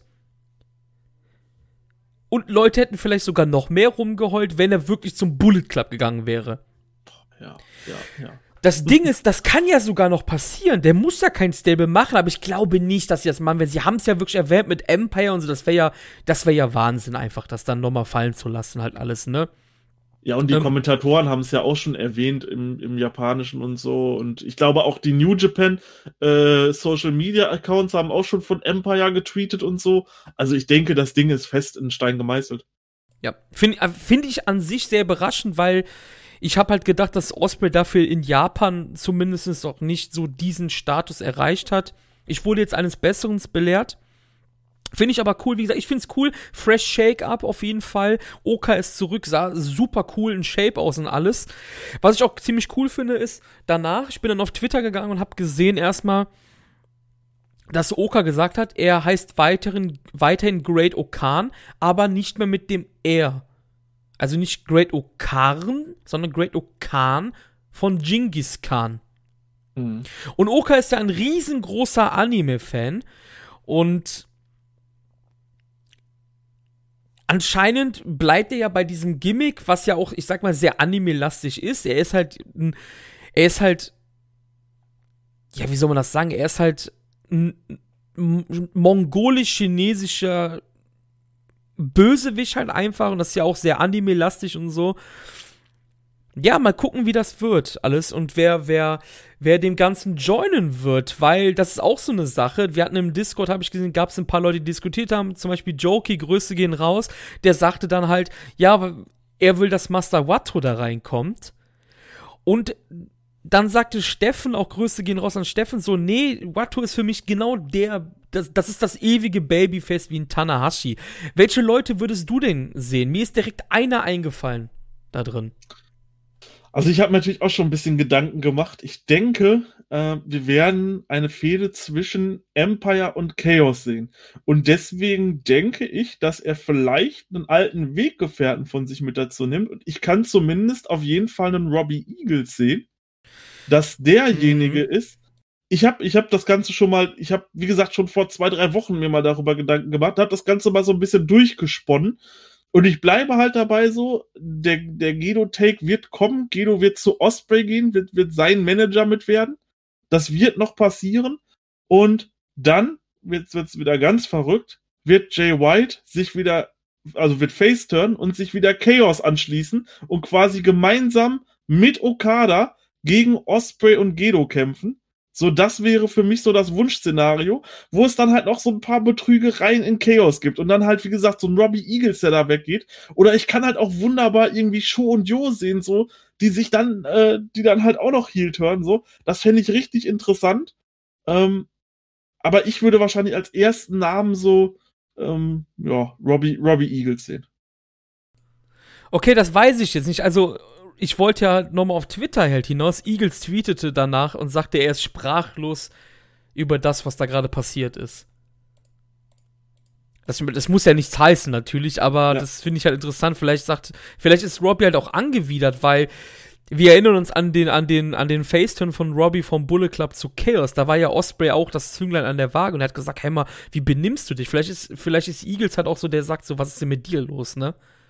Ja, und äh, vielleicht ist Osprey wieder das Zünglein an der Ware und sagt, hey, komm, wie hieß nochmal das Tech-Team von den beiden? Birds of Prey. Birds of Prey, genau. Hey, komm, wir sind doch die Birds of Prey und so und äh, ne, wir sind doch Buddies. Und vielleicht wird das was und ich fänd's cool, weil aktuell ist Eagles halt so ein bisschen verloren, wenn der dann halt mal da ist äh, in dem Stable. Und das würde halt auch ihm noch mal ein bisschen frischen Wind geben und ich kann das auf jeden Fall sehen, dass er dort, dass er dorthin wechseln würde. Und es wäre jetzt auch kein mega Verlust für Chaos, wenn er da jetzt weg wäre. Aber es wäre halt cool, um noch mal so eine Storyline mit reinzubringen. Mich wundert, dass ein Name nicht aufgetaucht ist in deinem Kopf. Der ist nämlich mir direkt einfach. Das ist nämlich Toa Henare, weil der ja auch schon den ganzen Sommer am Erzählen ist. Äh, er hätte doch einen G1-Spot verdient gehabt und er ist sauer gewesen, dass andere Outsider in G1 gekommen ist und nicht er. Und Henare macht halt einfach nichts seit Jahren. Ist möglich. Ist, ist möglich. Vielleicht, vielleicht schnappt er sich ja die ganze Class und Master Wato kommt auch noch wirklich dahin. Und ist quasi die ganze Young Lion Class von, von, von denen kommt auf einmal zusammen. Hinare war ja, war mit Oka und, und, und äh, Kawato in einer, ne? Ja, vorher ja. mit, mit Finlay und äh, Jay White eher. War er okay. in einer. Weil, weil das würde halt auch passen, weil Hinare halt schon die ganze Zeit am Tweeten ist, schon seit Monaten halt, dass er halt unzufrieden ist und alles, ne? Das, das ist ja, das ist ja ein Fakt. Er ist ja wirklich unzufrieden mit seiner, mit seiner Stellung bei New Japan und wegen, wegen Corona ist dann sein, sein Korakil Main Event beim New Japan Cup gegen Ishii weg gewesen und er, er ist jetzt nicht in G1 gekommen, weil halt die anderen den Vortritt bekommen haben, obwohl er schon, er ist ja ein eigener Gaijin, er ist ja selber, äh, ist ja fast gar kein Gaijin mehr, er hat ja jahrelang dort trainiert und alles und so. Und ich glaube, dass Hinare wirklich gut passen könnte, auf jeden Fall in das Stable. Ähm, Steffen sagte noch, was ist denn mit Carl Fredericks, wenn wir schon die Stardom-Komponente haben mit Bia Priestley und Jamie Hater? Die beiden sind ja zusammen. Priestley und Hater waren ja oder sind ja noch ein Tag-Team bei Stardom. Was ist denn mit Carl Fredericks, den Steffen eingebracht hatte im hm, Discord? Carl, Carl Fredericks habe ich mir halt auch überlegt und das wäre, also in meinen Plänen, also klar kann das passieren, gar keine Frage. Äh, in meinen Plänen allerdings wäre das nicht der Fall. In meinen Plänen würde Carl Fredericks quasi äh, Jay White im Bullet Club ablösen. Hm, okay. Also wenn halt dieser Turn wieder zu Chaos kommt, brauchst du wieder irgendwen, der Star Power hat, auch gerade mit noch für den westlichen Markt und so, wegen Bullet Club. Und dort, glaube ich, wäre kaum einer besser geeignet als Carl Fredericks, der halt den Look mitbringt, der die wrestlerischen Fähigkeiten mitbringt und der zu einem riesigen Topstar werden kann. Und das wäre dann für mich quasi der perfekte Leader im Bullet Club, wenn Jay, wenn das wirklich passieren sollte mit dem Faceturn von Jay, dann sage ich, dass Carl Fredericks das Ding übernimmt, weil Evil wird das nicht auf Dauer übernehmen. Und das wäre auch absolut nicht äh, produktiv und gut für den Bullet Club, sondern ich glaube, dann würde sich der Bullet Club unter Carl Fredericks wieder aufbauen. Ja, das kann gut sein. Also, das sind jetzt die Sachen, die bei uns im Discord gesagt worden sind. Deshalb wollten wir darauf nochmal kurz eingehen. Ja, weißt du, wovor ich am meisten Angst habe, Marius? Wovor? Vor einer weiteren Cheating-Unit einfach. Da habe ich wirklich Angst vor, dass das passiert, weil man muss halt auch sagen, die Suzuki-Gun ist ja auch nicht mehr so am Cheaten wie sonst noch, ne? Also man, man kann wirklich sagen, die Suzuki-Gung ist so ein bisschen in diese LRJ-Rolle gefallen. LRJ ist ein bisschen in die Chaos-Rolle gefallen und Chaos ist Hontai geworden. Kann man eigentlich mhm. so sagen. Weil du musst überlegen, klar sind Zack und Taichi unfair. Auch im Sommer gewesen zu Tanashi, aber sie haben die Regeln nicht offiziell gebrochen. Genauso wie Suzuki das nicht mehr macht. Und Despi cheatet auch nicht mehr so viel. Der Einzige, der noch ein bisschen cheatet, ist Kanemaru. Deshalb habe ich ein bisschen Angst, dass, dass die, das Empire halt auch so ein bisschen zu einer Cheating-Unit wird. Boah, das wäre echt, also, das ist halt, das wäre dann halt schon wieder ein Problem, weil man hat sich halt auf der Card, wenn Will Osprey irgendwie ein dickes Match hatte, hast du dich gefreut, weil du wusstest, hey, das wird ein geiles Match. Die sollen das bloß nicht anfangen, also bitte, bitte nicht so. Dann sollen die einfach wirklich eine Heal-Unit sein, die clean ihre Gegner besiegt. Ähm, einfach halt nach dem Motto so, hey, wir sind wirklich besser als ihr und ihr seid Maden, weil ihr nicht so gut seid und nicht, hey, ihr seid zwar eigentlich besser, aber bei uns greift äh, The Great Okan ein bisschen ein und dann gewinnen wir das schon. Das wäre absolut, äh, das wäre absolut grottig und würde ich überhaupt nicht feiern. Da reicht mir tatsächlich der Bullet Club, wenn man dort die ganzen Eingriffe hat, aber sonst hast du halt wirklich drei Matches auf der Karte und jemals so irgendeinen Eingriff. So, das wäre halt echt, uff, brauche ich nicht. Oka ist so ein bisschen das, was Evil damals bei LRJ war, habe ich das Gefühl. Ich glaube, das ist ja derselbe Zeitpunkt fast. Vom Monat her. Als Evil mhm. damals der mhm. erste Pahea geworden ist. Und dann sind die beiden ja in die Tag League gekommen. Und ich kann mir gut vorstellen, dass Oka und Osprey in der Tag League Team werden jetzt. Bald. Und Oka halt dann der, der, der erste Fallfresser halt für Osprey ist. Ich glaube, die, die Parallelen sind da. Du weißt, was ich meine, ne? Ja, hundertprozentig. Hundertprozentig. Kann ich auch sehen, kann ich auch sehen. Also, ähm, ich gehe geh davon aus, dass die beiden in der Tech League sein werden. schließen wir fürs erste dieses Kapitel ab. Wir haben ja noch ein bisschen was vor uns und gehen zum nächsten Match. Kota Ibushi besiegte hier Taichi und damit war Osprey offiziell eliminiert. Es ging da nur noch um Ibushi und Jay White im nächsten Match. Aber Kota Ibushi besiegte eben Taichi. Was war das für ein geiles Match? Also, ich habe noch nie so ein Match gesehen, was die beiden dort gezeigt haben. Die haben sich im Endeffekt das ganze Match nur kaputt getreten. Einer nach dem anderen, sich hingesetzt, auf seinen Rücken gezeigt, komm, jetzt tritt zu Taichi, los. Taichi tritt zu, Taichi setzt sich hin, sagt Ibushi, los, jetzt du, Ibushi tritt zu. Die waren sich nur am Treten. Also, ähm, krass auf jeden Fall, aber die haben das so emotional gemacht. Ich war so drin in diesem Match und hab dort mitgelitten mit den beiden. Ohne Witz, das war echt großartig, sowas dort zu bringen. Dreieinhalb Sterne, klasse Match, hat alles gepasst. Ja, habe ich auch gegeben dem Match. Ähm, das war halt wirklich eine innovative neue Match-Story und cool war sie einfach, ne? Es war wirklich innovativ und man muss halt, hier sind wir wieder bei dem Take, den du von, von beim letzten Podcast oder so gesagt oder vor dem. Dieses Match wirst du eher in Erinnerung halten als viele andere im G1. Weil es halt einzigartig war. Ja. Und es war nicht mal schlecht, ne? Weißt du, wie viele Kicks die jeweiligen Kämpfer gemacht haben? Nein. Chris, Chris Samsa bei Twitter at the Chris Samsa ist einer von Voice of Wrestling aus der Crew, so ein Statistiker und alles, der immer super viel aufarbeitet im G1. Schaut bei dem immer mal wieder rein, der macht, der hat alles für euch parat, ne? Der hat Strichliste geführt. Er hat Strichliste geführt. Kota Ibushi hat 75 Kicks in diesem Match gelandet. Taichi 83. Oh. Kann man mal so machen. Holy shit. Ich möchte nichts vorwegnehmen, aber als das Match vorbei war, habe ich mir gedacht, wenn Kota Ibushi ins Finale kommen sollte, hat der am Sonntag ein Problem mit dem Bein. Das kam mir sofort in den Sinn. Weil das müssen sie sellen, habe ich mir gedacht. Du kannst doch nicht so viele Kicks an den Mann bringen und einstecken und dann sagen, wenn er ins Finale kommen sollte, hey, der hat nichts. Zu dem Zeitpunkt war mir klar, irgendwas muss passieren mit Kota. Auch wenn er in einem Undercut Tag Team Match am Sonntag stecken sollte, irgendwas muss mit dem Bein sein. Halt, das kann ja nicht sein, ne? Die Matchzeit, 17 Minuten. Wie fandst du die in so einem Kick-Match? Ich fand, sie war doch angemessen. Ja, das war ein, das war ein wirklich epischer Fight der beiden.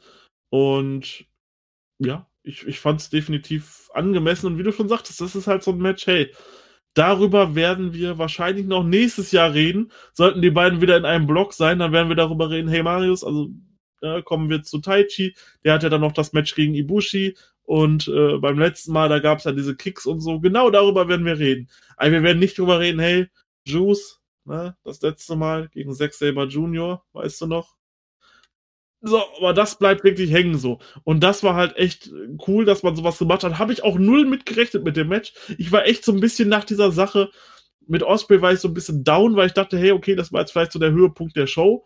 Ähm, jetzt kommt hier wieder so ein Taichi Ibushi Match, was 25 Minuten geht oder so. Oh, brauchst du nicht. Und dann liefern die sowas ab. Perfekt gemacht.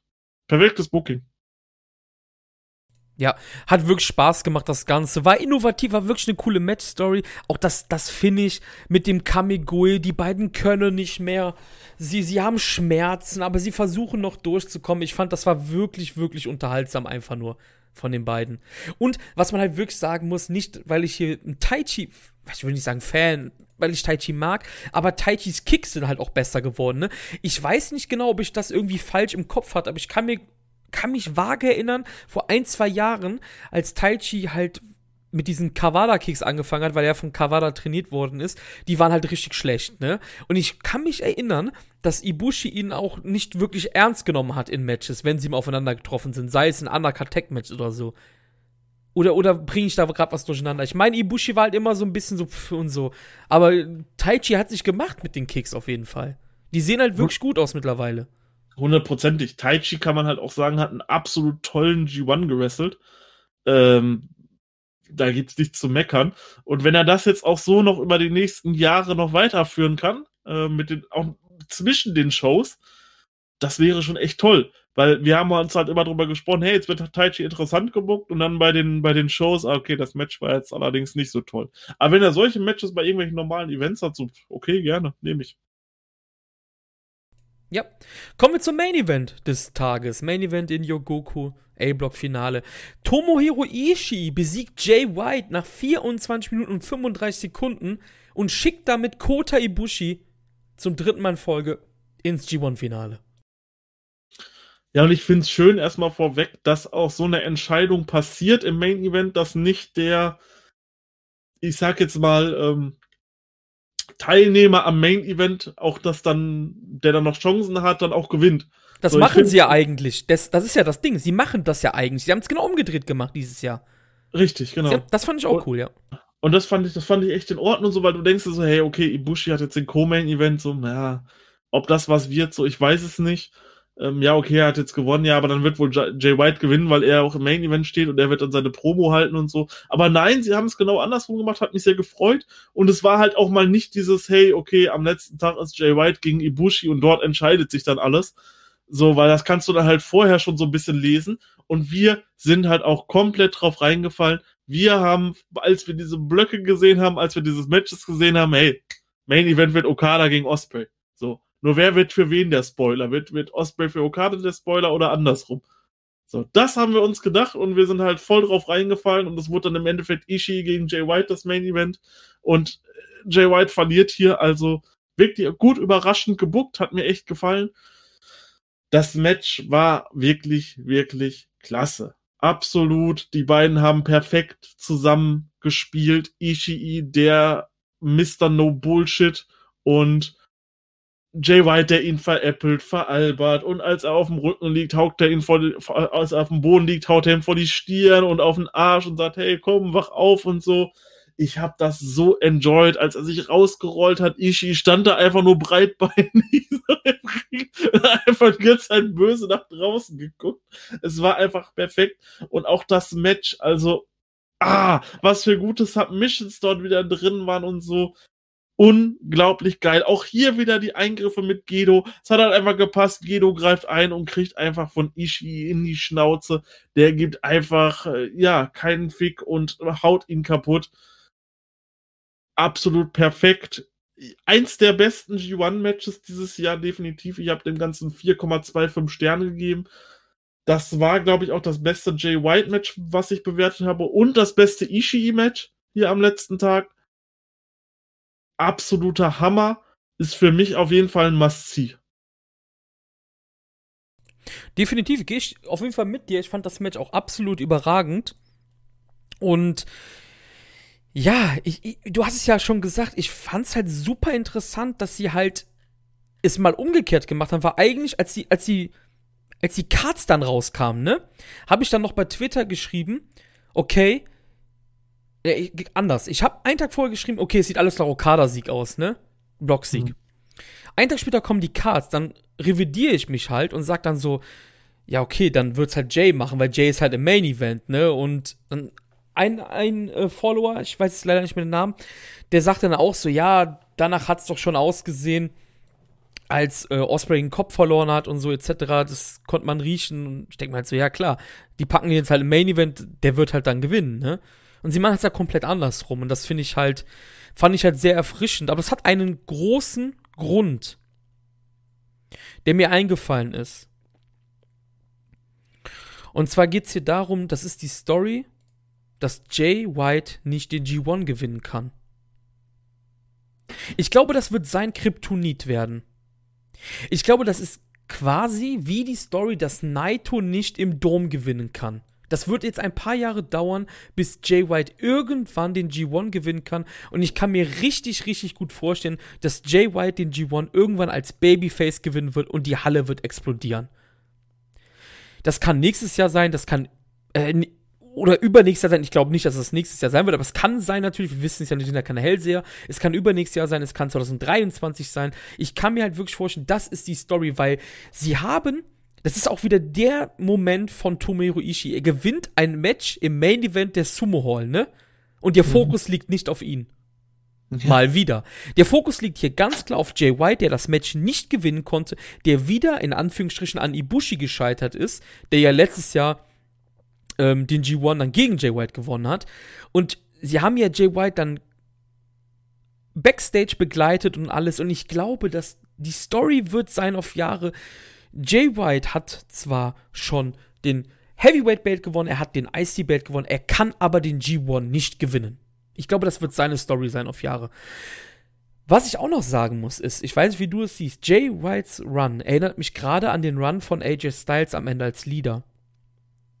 Aktuell sieht es bei Jay White übrigens so aus. G1-Finale verloren, Wrestle Kingdom verloren, also Titelmatches. Man kann sogar noch sagen, Heavyweight Belt verloren, G1 verloren, Wrestle Kingdom verloren, jetzt wieder nicht im G1-Finale. Er hat aber Dazu kommen wir zwar gleich. Er hat wieder die Chance, etwas zu gewinnen, aber ich glaube, er wird da auch wieder nicht gewinnen. Und ich habe das Gefühl, dass ich sehe Parallelen zu der Sache mit AJ damals, wo AJ auch alles Wichtige verloren hat und er wurde dann rausgekickt. Ist das die Möglichkeit, Jay White aus dem Bullet Club dann zu bekommen, weil der Bullet Club die Schnauze voll hat, dass ihr Leader keine wichtigen Matches mehr gewinnen kann? Prinzipiell ja, wäre das natürlich auch eine geile Story. Ähm, die man auch wunderbar mit Gedo vollführen kann. Nur dann braucht es halt auch einen neuen Leader. Also du kannst Natürlich. nicht, du kannst, du, du kannst ihn nicht rauswerfen und dann sagen, Evil macht das, weil Evil hat halt selber dort abgelust. Beim letzten Mal war es dann halt Kenny Omega, der das übernommen hat. Ähm, und dann halt auch wirklich mit Impact übernommen hat. Aber der war halt auch schon etabliert im Bullet Club. So, der war halt auch schon etabliert. Deswegen glaube ich nicht, hey, okay, wir schmeißen nicht raus und unser neues Mitglied, tada, kommt da vorne reingelaufen, so ich glaube, wenn wird sich der, der neue Leader schon im, im Team befinden. Vielleicht wird es ein Carl Fredericks. Also vielleicht wird das jetzt irgendwann demnächst festgemacht oder so. Und äh, Jay White heuert dort nochmal an für den Bullet Club und der etabliert sich dann und es passiert dann quasi, dieser Turn passiert dann nächstes Jahr. So. Muss ja nicht alles irgendwie nach Wrestle Kingdom passieren oder so. Kann ja auch sein, dass, äh, keine Ahnung, bei Dominion bekommt dann Jay White nochmal die große Chance auf den Titel und äh, verliert dann dort und dann wird er rausgekickt oder so. Ich weiß es nicht. Muss ja nicht so sein wie bei AJ, dass er dann bei New Year Dash oder so rausgekickt wird. So, das war ja dann halt da das Ding. Aber klar, das kann ich sehen. Nur dann denke ich, wird der neue Leader schon bereitstehen. Und aktuell ist da halt, wenn du dir halt den Bullet Club anguckst, sind das halt alles eher Mit- und Underkader, die du aktuell im Bullet Club hast. Aber du hast halt keinen, der wirklich dann irgendwie einen Main-Event-Spot übernehmen kann. Ja, klar. Aber das erinnert mich sehr, sehr stark an diese Sache mit AJ. Jay verliert gerade alles Wichtige. Es gibt schon leichte Splitter. Wir haben das ja gesehen mit der Yujiro-Sache und Evil und so. Ich denke, dass Evil gegen Jay White im Dome passieren kann. Das sehe ich. Das sehe ich. Hundertprozentig. Wenn Jay da verliert, dann ist Jay raus. Spätestens. 100 Prozent. Da geht es ja um die Leadership wahrscheinlich. Ja, ich, ich, ich könnte halt auch, ich sehe halt auch wieder so ein Civil War im Bullet Club, dass sich das dann quasi nochmal aufsplittet und ähm, das wäre eigentlich so der Wunsch, den, das wäre eigentlich so das, was ich mir für den Bullet Club wünschen würde. Sprich, man splittet das wieder so ein bisschen auf und nimmt dann halt ganz klischeehaft auf die eine Seite die Japaner, auf die anderen Seite die Gaijins. Und die beefen sich dann dort und dann hauen halt, keine Ahnung, Yujiro, Evil, ähm, Diktogo, Gedo, Jado ab aus dem Bu Ishimori, kann man auch noch mit reinwerfen, hauen dann ab aus dem Bullet Club. Bei Kenta bin ich mir nicht sicher. Er stand ja eher auf Jay Whites Seite. Von daher kann ich mir durchaus vorstellen, dass Kenta eben dort nicht mit Evil mitgeht. Und dann hast du nämlich diese Leute schon mal raus aus dem Bullet Club. Und dann hast du den Bullet Club schon mal so ein bisschen entschlackt. So, und dann, und dann wird dann irgendwann die Leadership gewechselt, weil Jay White dann wieder rekrutieren will. Da kann man natürlich dann wieder, das ist natürlich jetzt alles Fantasy-Booking, aber da kann man dann natürlich auch wieder spekulieren, was ist denn zum Beispiel mit einem Carl Anderson oder, oder Doc Gallows? So. Die können ja jetzt nicht kommen. Es wird wohl irgendwann sein, dass die äh, wieder mal zu New Japan kommen. Was ist denn, wenn die einen Carl Fredericks an die Hand nehmen und den begleiten so? Und sagen, hey, guck mal, ich war seit Anfang an quasi im Bullet Club dabei ihr könnt diesem Jungen hier vertrauen, der ist toll, ne? und äh, Tamatonga und so akzeptieren den dann auch und dann führt Jay White diese Gruppe um Anderson, Gallows, Tamatonga, Tangaloa, Fahle an. Also das wäre absolut krass. Ich würde es extrem feiern. Ist natürlich alles weit hergeholt, gar keine Frage. Und es kann auch sein, dass davon in diesem Sinne gar nichts passiert. Es deutet ja auch noch nichts drauf hin. Aber es hat halt auch nichts drauf hingedeutet, so, hey, Osprey kriegt sein eigenes Stable. Von daher kann man sich natürlich dort überraschen lassen und mal so ein bisschen, so ein bisschen selber rumspinnen. Aber dass Jay irgendwann Babyface wird, ist eigentlich für mich schon Stein gemeißelt. Die Frage das ist halt nur wann, ne? Das ist die Frage genau. ist halt nur wann. Also es fiel mir halt auf, ich habe dann überlegt so nach dem Match, ich dachte mir so, ey, das ist voll, das, das hat eine Parallele einfach. So, Jay kann den G1 nicht gewinnen. Dann ist mir eingefallen, hey, er hat das verloren, er hat das verloren, er hat das verloren, er hat das verloren, ne? So. Und keine Ahnung, diese Risse gibt's ja aktuell. Was ich auch krass fand, war nämlich heute, um das kurz vorwegzunehmen, ist ja eigentlich nicht wichtig, deshalb sage ich es jetzt Tamatonga hat getweetet Evil mit so einem, hier mit diesem, mit dieser Too Sweet Smiley-Geste da. Mhm. Aber, aber nix über Jay zum Beispiel. Spielen natürlich, ganz klar, ne? Aber das ist ja das Interessante daran. daran. Hey, ganz ehrlich, wir machen zwar einen Podcast, aber ich finde das gerade geil, dass man spekulieren muss, weil sonst motzen die Leute doch auch immer, oder? Die worken uns doch. Ist doch cool, dass die uns worken. Die sollen uns worken. Wir sind Wrestling-Fans, Alter. Ich will gar nicht alles wissen. Die sollen uns worken. Oder? Richtig. Ja. Man muss ja halt auch mal ein bisschen spekulieren so und das deswegen, ich habe mir das ja nicht jetzt gerade jetzt überlegt, sondern ich habe davor dann schon mal nachgedacht, hey, wie wäre das? Wie würde ich denn jetzt überhaupt diese Sachen weiterbucken, dass ich da Interesse bei hätte? Und ich würde halt echt so ein bisschen halt so ein bisschen Weg da durchmischen weil diese ganzen Stables sind auch jetzt aktuell so ein bisschen, so ein bisschen verfahren, finde ich, und überfüllt manche und bei vielen fehlt dann irgendwo die Relevanz. So, ja, dann nimm halt mal ein paar Leute aus, aus äh, Chaos raus, lass die Heal turn, nimm ein paar Leute aus dem Bullet Club raus, lass die Face turn und so und misch halt mal so ein bisschen durch. So, damit dann halt einfach mal ein paar andere Konstellationen entstehen. Und wie gesagt, das kann alles passieren. Kann sein, dass gar nichts davon passiert. Kann auch sein, dass es richtig scheiße wird und Jay White verlässt den Bullet Club und Evil ist dann halt einfach der neue Leader und äh, ja. Das kann, kann ich, das kann ich halt auch sehen, ne? So, das kann halt auch passieren. So, das wäre halt nicht das, was ich mir wünschen würde. Deswegen spekuliere ich halt anders und sage, hey, so ein Bullet Club mit Fredericks, Anderson, Gallows und äh, den Tongans und Fahle, so. Und von mir ist noch Phantasmo. Das fände ich absolut genial und würde mir halt richtig Spaß machen, äh, den dann so zu sehen. Aber kann natürlich auch sein, dass die sagen, nein, Fredericks wird Babyface bei uns oder so. Ich weiß es nicht. So, das kann ja keiner sagen, wie, wir, wie du schon sagtest. Äh, Gelo kommt leider nicht zu uns zu Besuch. Schade eigentlich. Wir wissen halt auch nicht, wie over evil ist, weil durch die Covid-Crowds merkst du halt nicht alles, finde ich. Mhm. Du weißt ja nicht, wie over evil als Heal ist. In Japan. Richtig, du kannst wir, quasi nur was für meine Twitter-Volk reden. Ja, und das ist halt falsch, weil das sind halt Westerner. Ja. Das sind westliche Leute. Das, wir werden gleich, wenn wir bei dem Final-Blocktag sind, äh, beim Final von G1, werde ich das auch sagen, etwas sagen, was damit zu tun hat. Wir gehen jetzt mal an den letzten Blocktag für B. Da haben wir nämlich im ersten Match Yoshihashi holt seinen zweiten Sieg, indem er Toriano besiegt. Ja, war in Ordnung. War, war ein war, Match. War, war, ein Match, war ein Jano-Match, war lustig. Ähm, aber halt auch nichts, was man noch nicht gesehen hat. Auch diesen, hey, ich bin dir jetzt deine Hand an irgend, ich bin jetzt irgendwas an deiner Hand fest, während deine Hand durch dem Gitter ist und du musst dich dann irgendwie da raus befreien und so und ja. Ich finde es halt schön, dass du, dass du das jetzt sagst, dass es nichts Neues ist, weil das habe ich dir letztes Mal schon gesagt mit Jan und da hast du noch so gesagt, so, ja, ist doch egal, ist doch lustig. Ja, da war es aber auch noch ein bisschen, da hat es auch noch ein bisschen anders mitgespielt. So, das war halt so zweieinhalb Sterne, okay. In Ordnung, aber halt diesen Spot hat man jetzt im Turnier fünfmal gesehen. Was ein bisschen kreativer war am Anfang, was ich dort lobend erwähnen muss, dass äh, Yoshihashi ihn selber so ein bisschen gefilzt hat und dann noch Tape gefunden hat und ihm das weggenommen hat, aber Jano halt immer irgendwo noch was versteckt hat. Das finde ich halt wirklich lustig. Das ist halt echt wirklich lustig und toll gemacht, aber ähm, ja, dieser Gitterspot so. Den hatten wir jetzt, glaube ich, zum dritten Mal in diesem Turnier, dass jemand dort durch das Gitter gebunden wird. Ist halt jetzt nichts Neues. Ich fand, ich fand das finde ich ganz cool, diesen Roll-Up von Yoshihashi. Das fand Ja, ich ganz gut. Das ja. ist so hängen geblieben, das war's eigentlich. Also, nächstes Match. Juice Robinson besiegt Hiroki Goto nach dem Pipe Friction. 12 Minuten Juice damit, genau wie Goto mit 8 Punkten.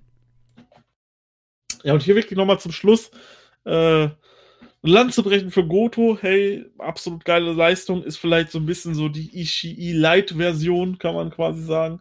Der halt auch immer delivert, holt auch hier äh, aus Juice ein geiles Match raus. Dreieinhalb Sterne habe ich dem gegeben. War auch eins der besseren Juice-Matches dieses Mal. Nicht das Beste, aber auf jeden Fall so zwei oder drei irgendwie. Hat mir gut gefallen, die haben sich sehr gut gegeben in dem Match und denke ich, kann man am letzten Tag mal bringen, um ja nochmal was Unterhaltsames zu bringen, wo es ja im Endeffekt auch um nichts mehr ging. Ja, dann bist du hier ein bisschen der Highman. Ich habe ein bisschen niedriger bewertet, weil irgendwie auch das hat mir jetzt nicht so viel gegeben. Also ich, ich weiß nicht, irgendwie Juice klickt bei mir einfach gar nicht mehr. Ist, ich glaube schon seit zwei, drei Jahren einfach kaum noch, ne? ich glaube, diese, wirklich diese, diese Sache mit Naito damals und so, die waren so cool, da kam er einfach absolut nicht mehr dran. Ich glaube Nee. auch, dass, ich glaube auch die Mox, ich, ich bin jetzt gerade mal so kurz im Kopf überlegen, ich glaube, die Mox-Sachen fand ich auch nicht so cool.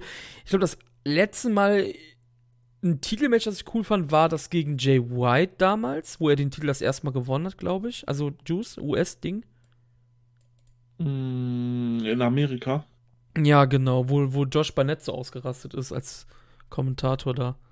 Ja, ich, ja, doch, das, das war doch in Ordnung. Ja, aber genau, aber ich Alles, weiß. was danach kam, war dann irgendwie nicht mehr so toll. Also ich bin nicht, ich bin nicht mehr, ich bin nicht mehr so geil auf Juice irgendwie, keine Ahnung.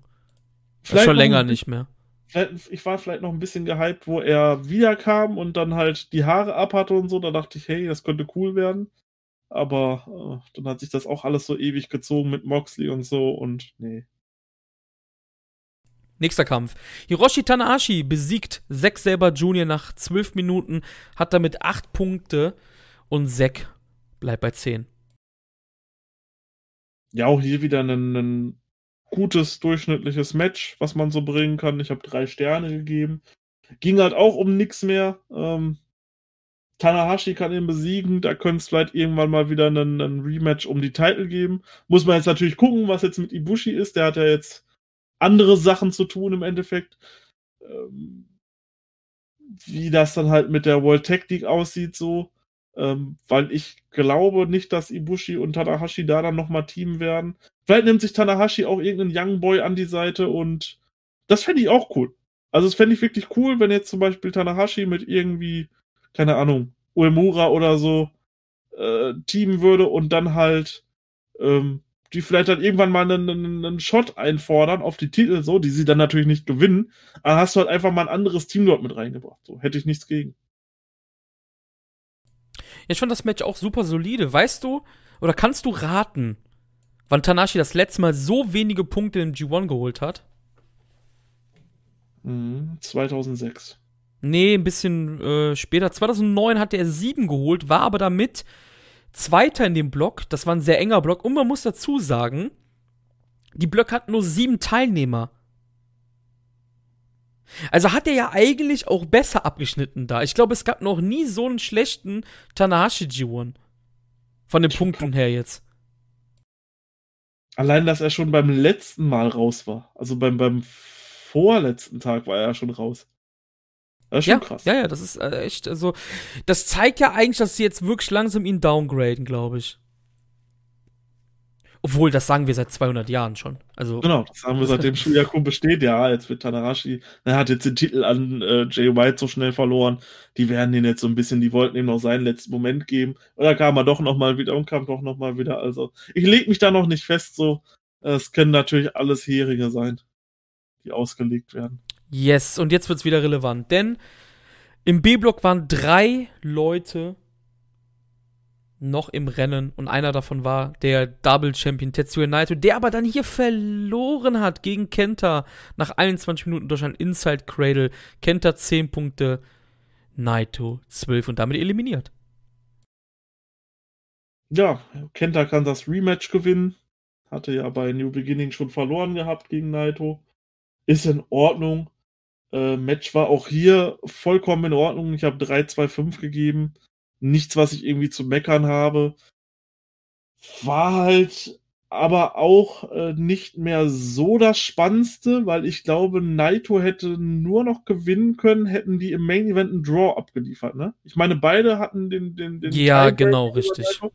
Genau, Naito hätte gewinnen müssen und dann hätten beide im Main Event einen Draw abliefern müssen. Das habe ich halt irgendwie überhaupt nicht gesehen. Und dann hätte man Naito gegen Ibushi quasi schon vorausgezogen, wo Ibushi dann gewinnt und dann hätte man Naito gegen Ibushi schon wieder so ein bisschen Overkill gehabt. Jetzt ist das Match schon wieder eine Weile her. Äh, deswegen war mir da auch relativ klar, dass Naito hier nicht gewinnen wird. Und äh, auch ein Draw stand für mich hier nicht in Frage, dass die hier 30 Minuten im Zimmer im Main Event gehen, so um Gottes Willen. Äh, ja, war in Ordnung. Also mehr auch nicht. Ich muss sagen, ich kam umso länger das Match dauerte, kam ich mehr rein. Also die ersten Minuten waren halt wieder zum Vergessen, so wirklich, ne? Und ähm, die letzten Minuten fand ich großartig. Aber das Match ging halt 21 Minuten halt, ne? Aber das Problem war halt, als es dann richtig losgegangen ist, dann war das Match auch quasi schon Ja, ja, vorbei. genau, richtig, ja. So, dann hast du nicht nochmal diesen Hype mitgenommen und da wirklich ein großartiges Match rausgemacht, sondern war es einfach irgendwann einfach, zack, so, Ende. Ah, okay, okay, jetzt wird es gerade großartig und jetzt beendet ihr. Ja, schade. Ich habe jetzt gerade noch mal kurz nachgeguckt, wie die Konstellation war. Also hätte Naito gewonnen, hätte er auf eine Evil-Niederlage äh, hoffen müssen, dann wäre er weiter gewesen. Also es hätte nicht unbedingt der Draw werden können. Werden müssen. Echt? Ja, er hätte, er hätte er gewonnen, hätte Evil nur verlieren müssen. Weil dann hätte er 14 Punkte gehabt und Sanada halt 12.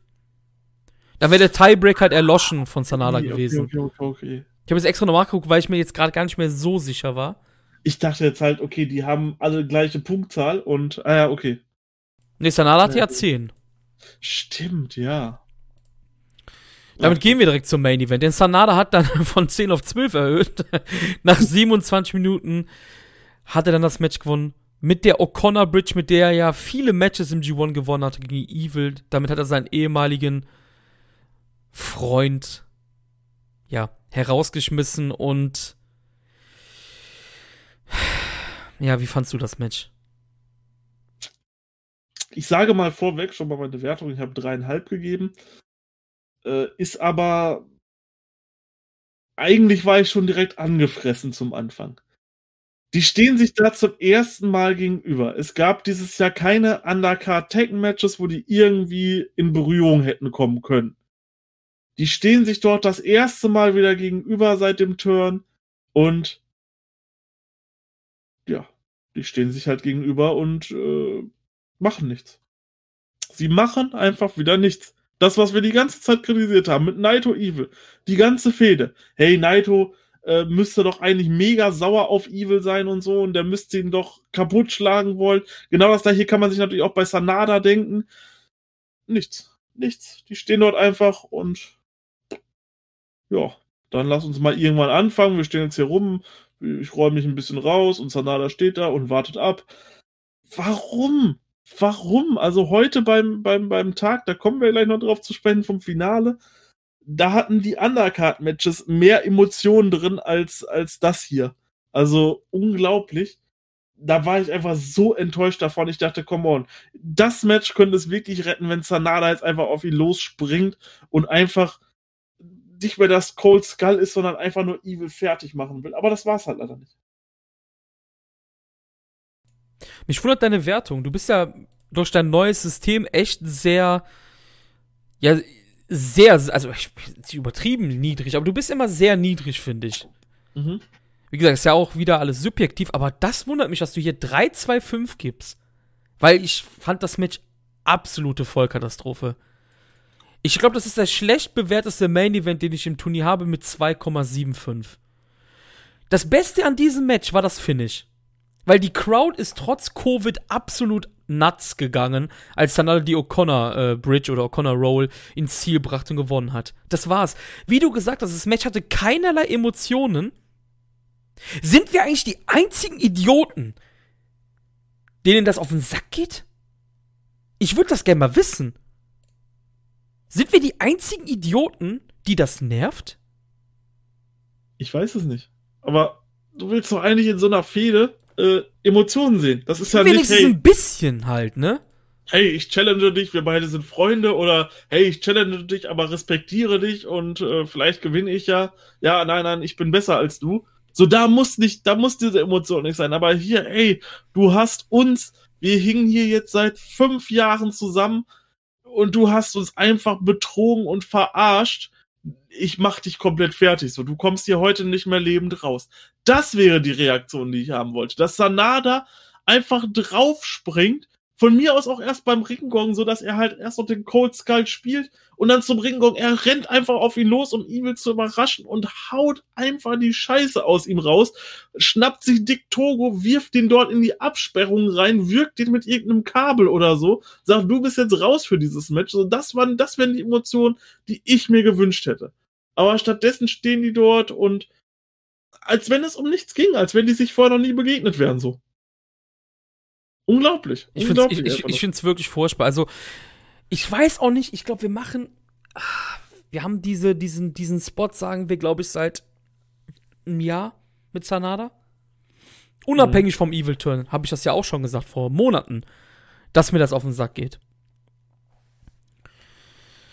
Um positiv zu sein, nochmal kurz. Wir hatten das ja eben mit Evil. Wir wissen nicht, wie over der als Heal in Japan ist, wegen dieser Covid-Crowds, die Leute im Westen finden es alles scheiße. Genauso hat Sanada, kriegt Sanada ja viel Hate von äh, westlichen Fans und damit meine ich jetzt nicht so jemanden wie mich, der sich über das Gimmick aufregt oder, die, oder seine, seine, seine, sein Tun in Emotionen, sondern Leute mögen ihn wirklich nicht für sein In-Ring-Geschehen auch. Ne? Das kriegen wir ja auch mit bei Twitter oder in Discord oder etc. Es gibt wirklich noch Leute, die leugnen, dass Sanada over ist in Japan, oder? Weil Sanada ist, Sanada ist unfassbar over in Japan. Mhm. Oder? Das hat man hier ja. wieder gesehen. Der Typ ist unfassbar over in Japan. Klar wollen das, wollen das die amerikanischen New Japan-Fans nicht hören, weil sie den nicht mögen. Aber du kannst doch nicht mehr verneinen, dass der nicht over ist in Japan nach, nach so einem Match. Richtig. Die Leute haben es geliebt, dass er gewonnen hat hier. Absolut. Aber hier sind wir auch wieder beim Thema Matchlänge. Das Match ging ja 27 Minuten. Nach 20 Minuten dachte ich so, fuck, Alter, ich dachte, das waren jetzt 60. Ja. also genau andersrum als Sanada gegen Tanahashi. Ja, ja, tatsächlich. Ja, am Ende gab es dann wieder Eingriffe, Eingriffe, Eingriffe. Dick Togo ist dann wieder eingegriffen. Hiromo, der am Kommentatorenpult saß, natürlich nicht ohne Hintergedanken, das sollte natürlich genauso passieren. Hat dann noch zugunsten von Sanada eingegriffen hat damit die Überzahl egalisiert. Und ja, Dick Togo, ist Dick Togo jetzt eigentlich ein Junior bei New Japan oder, oder ist er Heavyweight? Weil Dick Togo gegen Hiromo beim BOSJ kann man sehen eigentlich. Mhm. Wäre möglich. Also ich habe mir gewünscht, als dieser Eingriff von Hiromo kam, warum kann Hiromo da jetzt beispielsweise nicht an Sanadas Stelle stehen? Also ich glaube, wenn Hiromo irgendwann ins Heavyweight kommt, das wird ein absoluter Topstar werden. Ein absoluter ja, ja, Topstar. Klar, das hatten wir auch schon. Er, er bringt halt im Gegensatz zu Sanada, Sanada ist sehr gut im Ring, finde ich. Das hat man auch heute wieder an der Performance gesehen. Wenn er möchte, kann er wirklich gut im Ring sein. Aber das ist Hiromu halt auch. Plus, Hiromu hat dazu noch dieses Besondere und äh, dieses, womit du sagen kannst, hey, ich kann sagen, das ist eine der Säulen von New Japan der kann auch mal für ein halbes Jahr diese Promotion auf seinem Rücken tragen. Das sehe ich bei Sanada nicht. Das sehe ich bei Sanada nicht so. Das kann, das kann ein Okada, das kann ein, das kann ein Naito, das kann ein Ibushi, das kann ein Tanahashi und ich glaube, das kann auch ein Hiromu. Ja, klar. Das wird auch, das wird auch ein Jay White können, gar keine Frage. Aber es wird auch ein Hiromu können und das sehe ich bei Sanada eben nicht. Weil ich sehe Sanada nicht als, als dieser absolute Topstar an, nur weil er halt gut im Ring ist. So. Hiromo ist in allen Kategorien besser als Sanada. Im Ring, ja. charismatisch, mehr charismatisch, äh, mehr Ausstrahlung. Also Hiromo ist auf jeden Fall top-notch, ist einfach so. Ja, Hiromo. Hiromo, Hiromo ist einfach zu klein. Ja, das ist das Problem. Sonst wäre der schon längst katapultartig nach oben gepusht worden. Nach ganz, ganz, ganz, ganz, ganz, ganz, ganz, ganz, ganz oben. Nicht nur in ja. seiner Division, sondern überall. Ne? Das muss halt jemand werden und da habe ich halt wirklich die Hoffnung, dass das irgendwann noch kommt das ist jemand, den sehe ich halt äh, in den nächsten, keine Ahnung, zehn Jahren auf jeden Fall als IWGP Heavyweight Champion. Ja, das hatten wir, glaube ich, beim da geht kein Weg dran vorbei, der kann nicht den Ja, Kushida ja, ja. machen und, und ja, er ist zu klein so. Obwohl er halt dann auch so das Aushängeschild der Division war und, aber der ist halt noch mal wesentlich mehr als Kushida. Ja, ja, klar, um Gottes Willen. Das ja. darf man halt auch nicht vergessen. Das ist, das, der, der muss dort irgendwie den Weg gehen. Und ich meine, wir haben Ibushi, wir haben Kenny Omega, so, Mai, ne? Äh, Dann futter dir halt noch ein bisschen was auf die Rippen und dann ist gut, ne? ja, aber er ist zu klein von der Ja, Größe ich her. weiß, ich weiß, ich weiß, ich weiß, aber keine Ahnung, ich weiß nicht.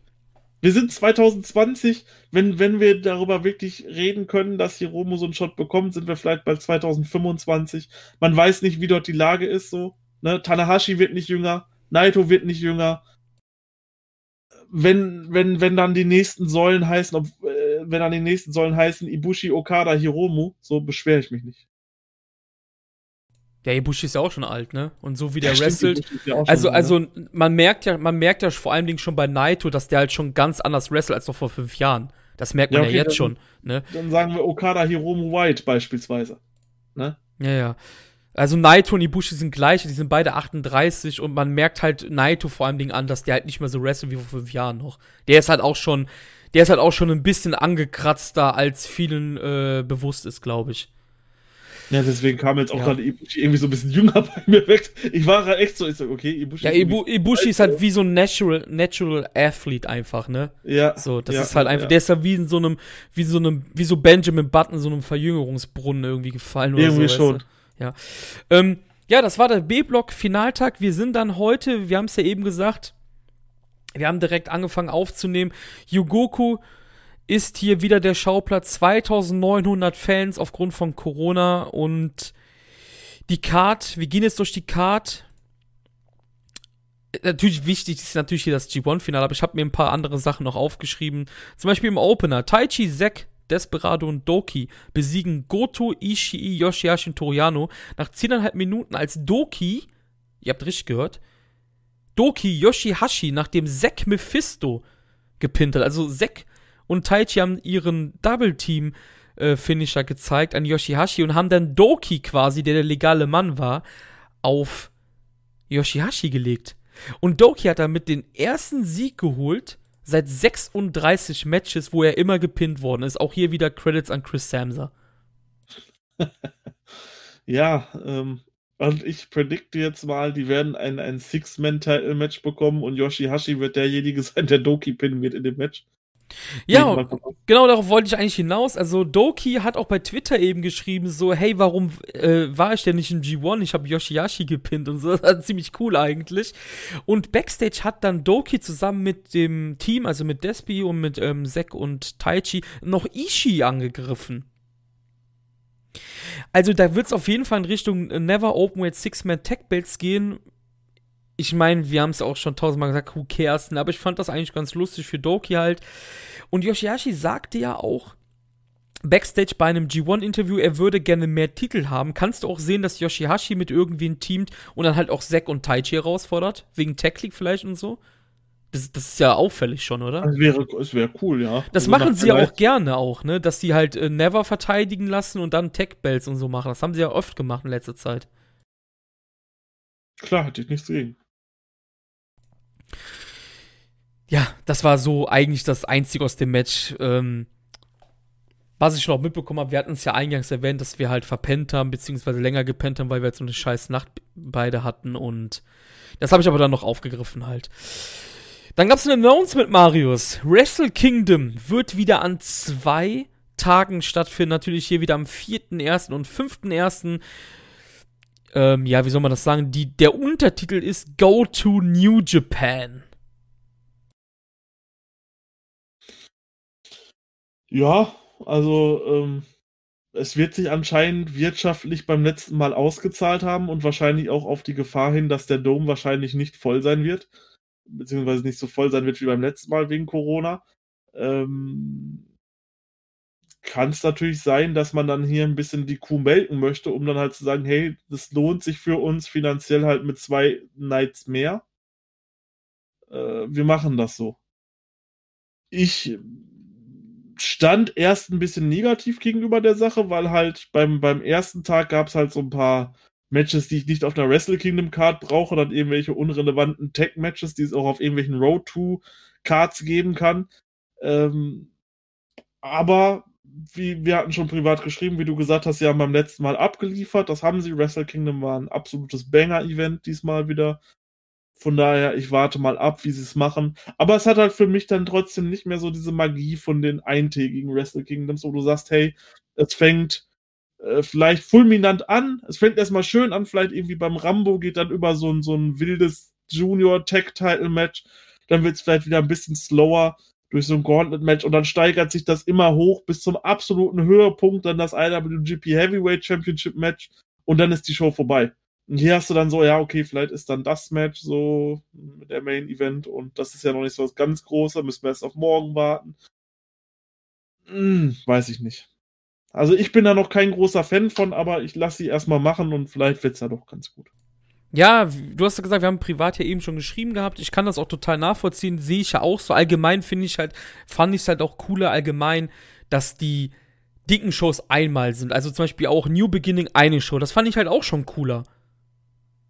Als jetzt drei zum Beispiel, ne? Aber wie du es gesagt hast, ich gebe denen halt den Benefit of the Doubt, ne? So, die haben abgeliefert, so, ich lass mich da überraschen und Wrestle Kingdom 14 war eine coole Show und du darfst halt nicht vergessen, die hatten 70.000 Fans im Dom, ne? In zwei Tagen. Das ja. ist halt ein absoluter Wahnsinnserfolg gewesen für die. Jetzt ist der Dom sehr wahrscheinlich darf er nicht mal annähernd so gefüllt werden, deshalb ist das auch cool und man darf halt auch nicht vergessen, die Ro der Roster ist halt unfassbar groß, ne? Du kannst das halt eigentlich problemlos füllen, das Ding. Also die Cards jetzt, ne? Und Sie hätten dieses Jahr auch noch mehr am Tag 2 gehabt, hätten die Leute geglaubt, dass Naito gegen Okada gibt. Ich glaube, viele haben damit gar nicht gerechnet, dass das passiert. Also viele inländische Fans jetzt, ne? Und ich glaube, dann hätten sie noch mehr Fans gehabt als 70.000 nach zwei Tagen.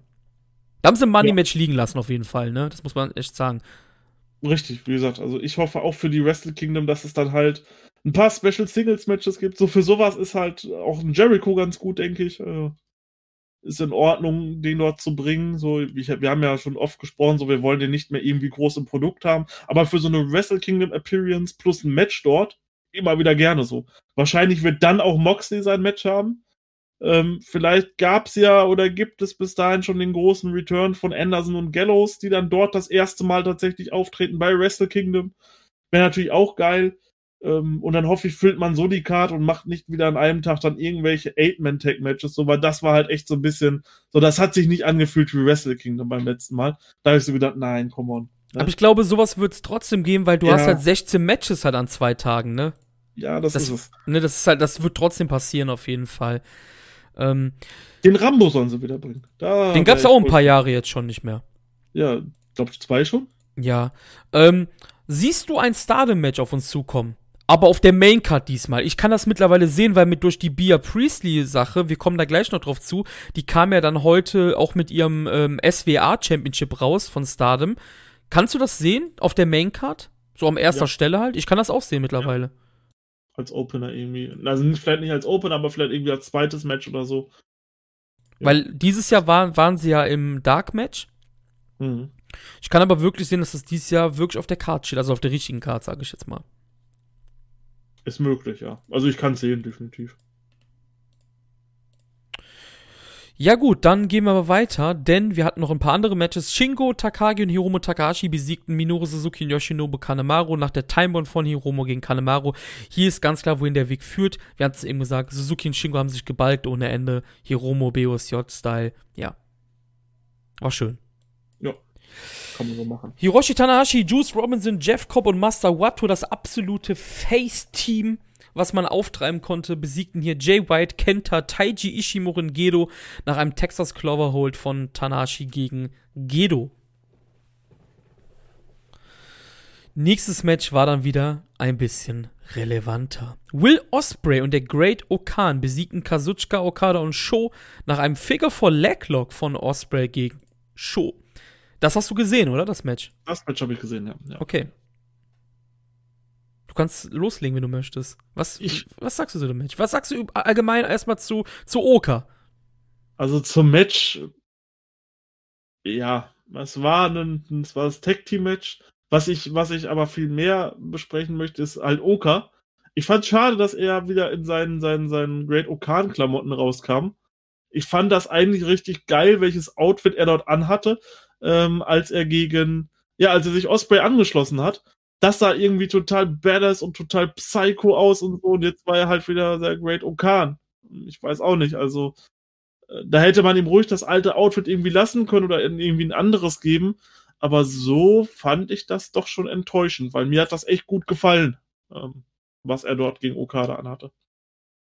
Ja, muss ich auch sagen, es war so ein kleiner Bummer auf jeden Fall, ne? Ja. Das, das muss ich auch sagen, also als er da rauskam, ich, ich habe erst gedacht, okay, als Entrance-Ding, so wie Naito seinen Anzug und so hat, so okay, cool, ne, kann man machen. Aber die Hosen sahen schon nach Indie-Sleaze aus. Die sahen eher nach Doki aus, ne? So, also ja, wirklich nach, ja. nach, nach, ne, ne? Schade finde ich auch, ähm, wir hatten den Great Okania live bei RevPro gesehen. Vor zwei Jahren. Nicht letztes Jahr. Letztes Jahr haben wir den nicht gesehen, glaube ich, ne? Nee, nee, in Manchester war das. Ja, in Manchester, genau. Das war ja sein Debüt als Great Okan damals. Mhm. Und so sah er halt heute auch aus. Das Ding ist halt, die letzten Monate, als er gekämpft hat, sah er gar nicht mehr so aus bei RevPro. Wusstest du das? Er hatte einfach eine schwarze Shorts an nur. Also wie so ein wie Youngline? Ja, mit so, mit so einem Logo vorne auf, den, auf dem, äh, auf dem Gemächt halt quasi, ne?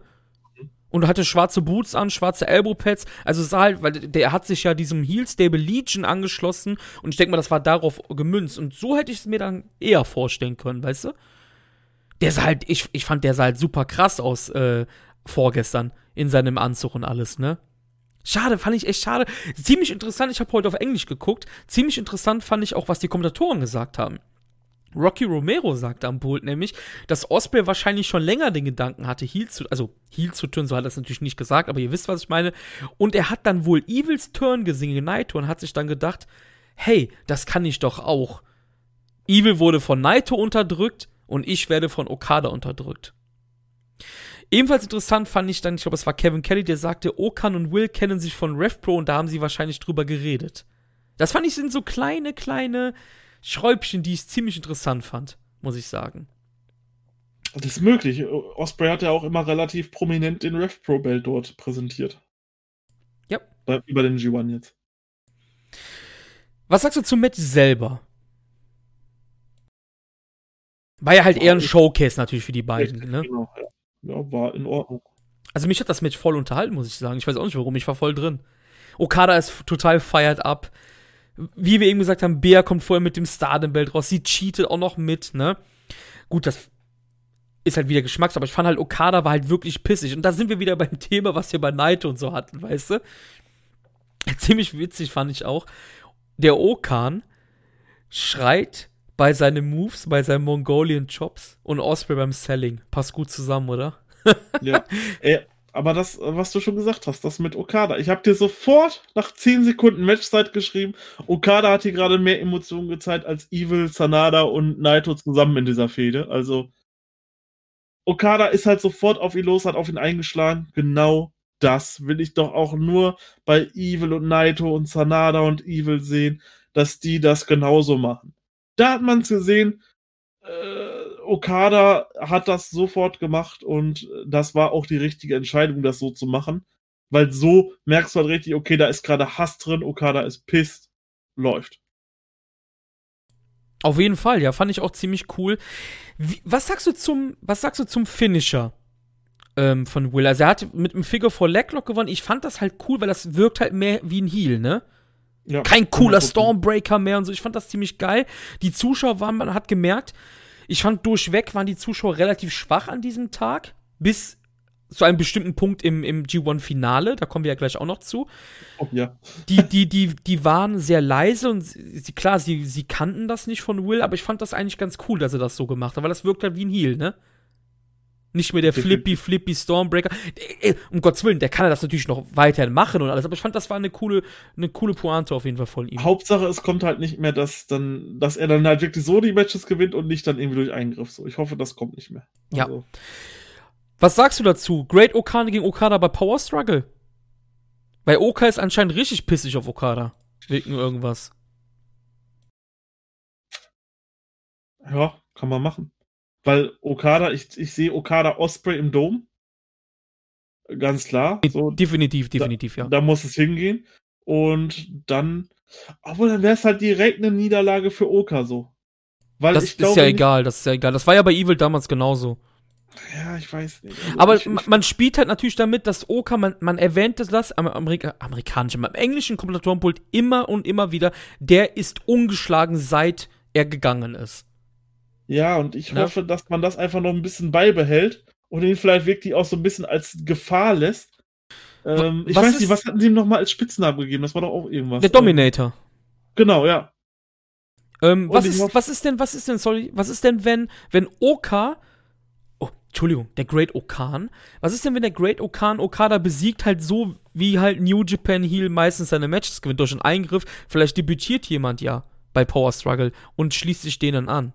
Oh. Also nicht debütiert, du weißt, du weißt, was ich meine. Also äh, jemand, jemand geht zum Stable durch irgendwas, weil das würde ja wieder passen, weil Okada hat dieses Jahr außer im Dome jedes Match durch Eingriff verloren. Wichtiges. Evil. Evil. Was war denn noch? Evil. Jetzt. Das würde doch passen, oder? Also G1 hat er jetzt auch durch Eingriff verloren. Siehst du das ja, nicht als Möglichkeit? Das, ja, sicherlich, aber das hätte für mich dann so ein bisschen Verlust von äh, Okans Dominanz. Ich möchte ihn halt einfach gerne noch so ein bisschen sehen, dass der halt von mir aus noch so ein paar Underkader und so weghaut äh, vielleicht auch dann mal ein Mitkader und so. Ähm, und sich dann halt noch nicht sofort an die großen Namen ranwagt. So. Außer nee, halt das machen sie nicht. Das, das, das finde ich gut. Das sieht man doch jetzt schon, dass das nicht passieren wird. Ja, ich weiß, aber ich fände es halt cool, dass, wenn man das so ein bisschen aufbauen würde und dann halt gibt's dann irgendwann, keine Ahnung, bei New Beginning oder so oder bei, keine Ahnung, im New Japan Cup dann die erste Niederlage äh, gegen, keine Ahnung, irgendwen. So. Aber ich fände es halt schade, wenn er jetzt direkt bei Power Struggle so, ja, okay, ist ein Geek. Weiß ich nicht, ich glaube, das wird passieren. Ich glaube, Okada ja, gegen Okan wird passieren. Schon, ja. Wahrscheinlich schon, aber ich wäre halt kein Fan davon.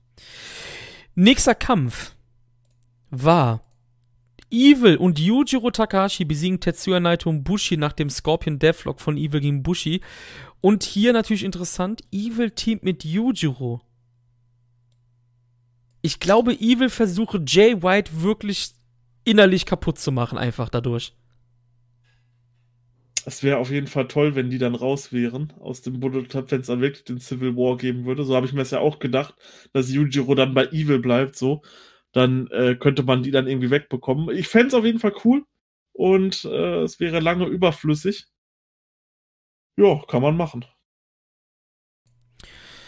Ja, danach ist natürlich etwas passiert, was uns halt gar nicht schmeckt, würde ich jetzt mal sagen. Evil posierte, also Evil verpasste Naito den, den Evil und posierte dann mit den Double Bells und wir sind ja keine Neulinge. Es wird passieren. Das vierte Mal Evil Naito in diesem Jahr bei Power Struggle. Hast du da Lust drauf? Nein. Ähm, ich glaube, das könnte tatsächlich so als eins der, der, als einer der schlechtesten Fäden oder schlechtesten Match-Serien überhaupt um den Titel dort in die Geschichte eingehen. Der letzten Jahre auf jeden Fall. Ähm, boah, das ist halt echt ein Overkill an den Matches. So, mir hat das erste Mal gereicht. Nach dem zweiten Mal war man bedient, aber jetzt noch ein viertes Mal. Nee. Also wirklich nicht. Ja, ich auch nicht, aber danach können wir vielleicht sicher sein, dass es zu Ende ist halt, ne? Erstmal. Weil ich sehe, ich, ich sehe halt wirklich Jay gegen Evil im Dome einfach. Ja, da ne? darf, äh, genau, da darf nichts dazwischen kommen. Das müssen die so machen, äh, dass die beiden dort quasi den Civil War ja, starten oder beenden, je nachdem. Kommen wir zu etwas Erfreulichem. Wir gehen jetzt ins G1-Finale, würde ich sagen, Marius. Genau, der Moment, auf den ihr alle gewartet habt. Genau. Kota Ibushi gegen Sanada und Kota Ibushi hat es doch tatsächlich geschafft. Nach 35 Minuten besiegte er hier Sanada mit dem Kamigoe. Doch wir gehen erstmal der Reihe nach. Denn Masahiro Chono kam heraus. Und zu dem Zeitpunkt dachte ich mir, das Ding macht Kota wenn Chono da ist. Weil Chono ja der erste Double Back-to-Back-Sieger war. Hast du daran gedacht oder hast du einfach, äh, einfach die, einfach, also hast du darauf gar nicht geachtet? Äh, ich, ich hatte direkt im Gefühl so, okay, das macht Kota. Nee, bei mir war immer noch so ein bisschen die Angst noch da, dass Zanada das machen könnte. Äh, die war, hat halt irgendwie noch überwiegt, weil er halt so over ist in Japan. Da hätte es mich halt auch nicht gewundert und deswegen äh, war für mich klar, das wird eine ganz enge Entscheidung irgendwie werden. So, das hat, ja, keine Ahnung. Nee, nee, hab ich nicht. Hab ich. Ich habe es auf Twitter aufgeschnappt. Ich weiß jetzt leider nicht mehr, wer es geschrieben hat. Es war auf jeden Fall auf Englisch. Es ist übrigens das erste Finale gewesen in der Historie des G1s, wo zwei Leute dabei waren, die nicht durch das Noge-Dojo gekommen sind. Hm, echt? Hm? Okay. Ja. Ibushi kam heraus mit seinem Bein getaped. Wir hatten es ja eben schon gesagt nach dem Taichi-Match. Ich hatte direkt den Gedanken, das muss eigentlich passieren und das hat mich nochmal mehr bestärkt in meinem Gefühl, dass Kota das macht, weil wir wissen ja, Kamigoya heißt ja, du musst Gott, also overcome Gott und overcome things ist Ibushis Sache und ich hatte halt das Gefühl, hey, das ist die coolere Story, dass Ibushi mit einem kaputten Bein gewinnt, als Sanada, der einfach gewinnt. Das hat mich nochmal ein bisschen bestärkt einfach. Es war auch schön, dass er da halt so mit dem getapten Bein rauskam. So, das war halt. Äh, auf jeden Fall, gemacht. auf jeden Fall, das ja. letzte Match aufgenommen. Ja, dann gehen wir ins Match rein, Marius. Und der Beginn war sehr vorsichtig auf jeden Fall, ne? Ja, sehr vorsichtig und ähm, es war halt wieder so, so die Zeit ist verflogen, wie, wie im Nichts so. Auf einmal kam halt schon die Ansage, 10 Minutes past. Ich so, was? Hä? Und auf einmal so 20 Minuten. Ich so, Moment, es ist doch noch gar nichts passiert in diesem Match. Und das war halt auch wirklich so. Es ist halt 20 Minuten nichts passiert in diesem Match. Ja, sehr so, viel, sehr viel Grappeln und so halt einfach, ne? So Grappling und ja, alles genau. und und ich glaube genau bei der 10 Minute Mark gab's dann dieses erste Striking Duell der beiden. Mhm. Ich glaube so ungefähr um 10 Minuten kann das sein? Ich meine, also genau. das habe ich mir aufgeschrieben auf jeden Fall. Aber es aber es lief danach halt nicht, es ging danach halt nicht sofort weiter mit der wilden Fahrt, sondern es war dann halt wieder 10 Minuten relativ ruhig. Und dann halt erst so wirklich ab 20 Minuten. Da nahm das Match dann wirklich langsam immer mehr Fahrt auf. Ja, auf jeden Fall. Kurz nach dem Striking-Duell gab es so einen Dropkick-Botch der beiden, der aber oh, gar nicht so schlecht aussah. Ich fand, ja, man hat gemerkt, okay, pass auf, man hat das gemerkt, wenn man ein richtiger Smartmark war, okay, das war jetzt ein Fehler, ja. Also ein Botch, sage ich jetzt mal dazu. Aber ich fand, das sah cool aus. Und ich glaube, so ein Casual, so, oder in der Halle so ein Casual, der wird das gar nicht gemerkt haben, weil das sah wirklich cool aus. Ja, weißt du, welchen Dropkick ich, ich meine? Als ja, Uebushi dann so rausgefallen ist und so. Ja, ne? genau, so, so, so dann runterher und äh, genau. er fällt ein bisschen auf ihn drauf. Ja, ja. Äh, ja, klar, gibt halt Botches, wenn du dann irgendwie auf dem, auf dem Ringseil bist und dann abrutscht und so, so, das merkt dann halt jeder, ja, okay, das sollte jetzt wohl nicht. Ja, genau. Generell muss man halt sagen, das Match war von es war, da war, sind so drei, vier sloppy Sachen passiert, unter anderem dieser Dropkick. Ich habe mir jetzt nicht alles notiert, habe mir nur notiert, dass es ein paar Sachen gab. Das ist halt auch so ein bisschen Sanadas Krankheit, ne? Der hat das ja immer mal wieder drin, dass irgendwas, weil er halt so eine, so eine flashy Offensive hat und so und so Counters, das passiert halt mal öfters bei ihm. Was auf jeden Fall krass war, war, wie abgefuckt ich war, so die ersten 15 Minuten, wie schwach die Crowd einfach war. Ja klar, du hast schon gesagt, es gab jetzt nicht viel, wo man drauf reagieren konnte, aber ich hatte mir dann notiert und mir gedacht, hey, am besten sollte jede Show in Osaka sein im G1. Weißt du, was ich meine? Weil diese Clap-Crowd in Tokio waren so schlecht. Aber dann ab Minute 15 hat man gemerkt, okay, jetzt ist die Crowd da und wie unfassbar over as fuck äh, Sanada einfach in Japan ist, ne? Das hat man dann wieder gemerkt einfach. Dann war die Crowd auf einmal total da. Es war, obwohl es Clap Crowd ist, richtiges Yogoko-Feeling. Ja, und du hast die ganze Zeit durch dieses, ähm, durch dieses Geklatsche hast du quasi die ganze Zeit schon gemerkt, okay, Sanada, Sanada. Oder Ibushi. Ibushi. Ja, habe ich mir dann auch gedacht, aber ich glaube eher, dass es Sanada gewesen wäre. Er ist unfassbar over, ne? Unglaublich, ja. Also wirklich, Wahnsinn. wenn Leute, ich, ich, wie ich eben gesagt habe, ich bin kein Fan von ihr, aber man muss doch anerkennen, dass der unfassbar over in Japan ist, einfach so. Scheiß auf den Westen. Scheiß auf den Westen, wirklich. Also, und wir hatten ihn ja oftmals kritisiert im Turnier und ich finde auch immer noch zu Recht, dass er oftmals sehr, sehr, wie soll man das sagen? Er kam halt, wir hatten dieses Jake, diese Jake Lee-Vergleiche und ich stehe da noch zu, aber in diesem Match hat man halt wirklich gemerkt, das ist jetzt gerade Big Match Face Sanada, ne? So wie er gegen Okada auch oft war. Richtig, genau, ja. Jetzt hat man gemerkt, okay, jetzt hat er Bock, anscheinend. Und das sind halt auch diese Matches, die dann halt von vielen internationalen Fans auch gesehen werden, die dann gefeiert werden und dann wird gefordert, Sanada muss Champion werden und so. Aber die ganzen restlichen Cards ist ja komplett scheiße im Endeffekt und bringt halt im Endeffekt nichts, außer halt in diesen Big Matches so. Da geht's dann irgendwie.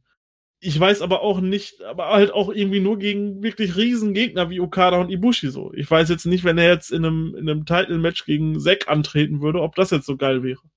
Aber die beiden haben ja ganz gute Chemie, also das, das weiß ich jetzt nicht. Ja, okay, Zack war vielleicht das blöde Beispiel, aber keine Ahnung. Äh, irgendein anderer Name XY aus der Midcard. Ja, ja klar, auf jeden Fall. Also ich bin ja, du weißt, ich bin ja auch ein, äh, ja, ein Sanada-Kritiker, weil ich halt finde, wir hatten, wie gesagt, wir hatten ja dieses, dieses dieses, diesen Jake Lee-Vergleich und wie gesagt, jetzt zum dritten Mal so, ich stehe dazu, ich sehe das immer noch, dass Sanada einfach gar nicht mal so charismatisch ist irgendwie, aber halt in diesen Matches, dann kommt dann halt wirklich so. Nee, das ist auch falsch, weil Charisma hast du oder hast es nicht, ja? Er kommt halt einfach rüber wie, ich hab gerade keinen Bock. Aber in den Matches hat er halt Bock. Weißt du? Das mhm. ist halt auch so eine ganz komische Sache. Geiler Spot war auch, als Kota Ibushi Sanada auffängt vom obersten Seil und er ihn powerbombt. Er kann ihn aber einfach nicht pinnen, weil er keine Kraft hat und er hat einfach diese Powerbomb, obwohl er die selber ausführt und Sanada den Bump macht, hat er die mehr gesellt als Sanada. Also Ibushi jetzt. Das war echt geil, ja, ja. Hammer auf jeden Fall, Hammer. Ich habe auch so gedacht, oh wow, das ist, das ist wirklich gut gemacht, als das da gewesen ist. So, hä, doch kein Pin und so. Nee, war schon nice, war schon wirklich gut. Und erst ab der 30. Minute ungefähr attackiert Sanada das Bein von Ibushi. Da sieht man daran, dass er hier auch trotzdem ein Face natürlich, also der Face war halt auch, ne? Mhm. Er, hätte das, er hätte das lidierte Bein ja schon viel früher attackieren können. Hat er aber gar nicht gemacht. Es gab ein es gab einen Dropkick, den, äh, wo Ibutan dann auch gar nicht mehr richtig hochkam. Ein Tiger Suplex danach, der fast drei schon war. Mhm. Und jetzt langsam gehen wir in diese Endphase rein, ne? Ja. Und dann kam dieser Einroller von Sanada über Kopf und es war halt einfach gefühlt schon dreieinhalb. Ja, aber das, das, das dauerte ja noch. Wir hatten ja, man muss das dazu sagen, was ich ziemlich wichtig fand, was ich unbedingt sagen wollte, ist, danach gab es ja das erste Skull-End halt, ne? Mhm.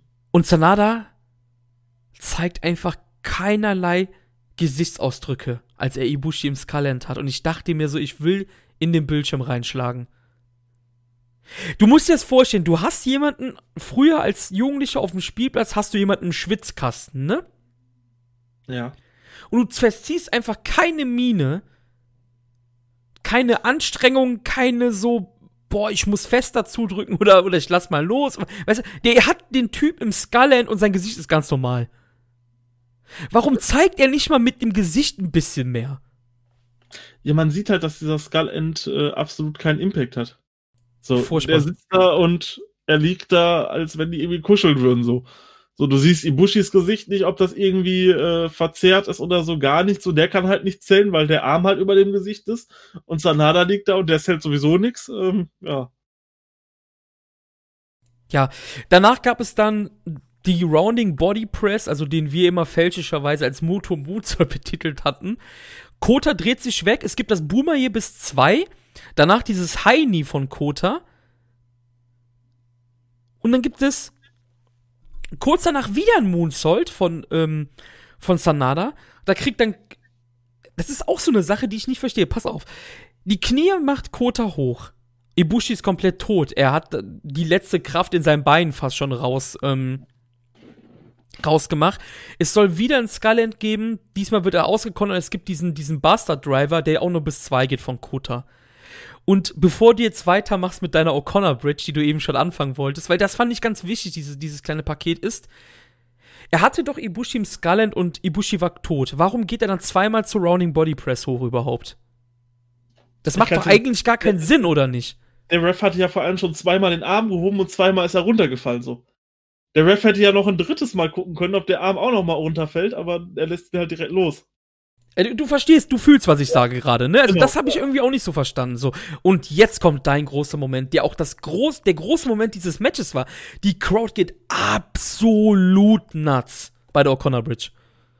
Ja, wie gesagt, ich habe mich hier gerade in meinen Notizen vertan, deswegen ich habe das äh, vertauscht mit anderen Nearfalls, weil ich mehrmals geschrieben habe, diese Nearfalls von Ibushi sind einfach zu krass, die er zeigt. Ich war da wirklich drin gewesen, aber das war halt echt, also das Ding ging bis dreieinhalb im Endeffekt. Das Ding ging bis dreieinhalb. Ähm, ja, das Ding war eigentlich schon vorbei, aber Ibushi kommt da irgendwie noch draus und ich habe es halt auf Japanisch geguckt. Du glaubst nicht, wie diese Kommentatoren geschrien haben. Du glaubst nicht, wie die geschrien haben. Das war der absolute Wahnsinn. Und ich saß hier vor, Moment, war es das jetzt? Äh, geht der Ref jetzt, hat er bis drei gezählt und redet jetzt gerade noch mit dem Typen, weil du hast den nicht gesehen. So, ey, nee, das war halt doch jetzt drei schon gewesen. So, Leute, das Ding ab.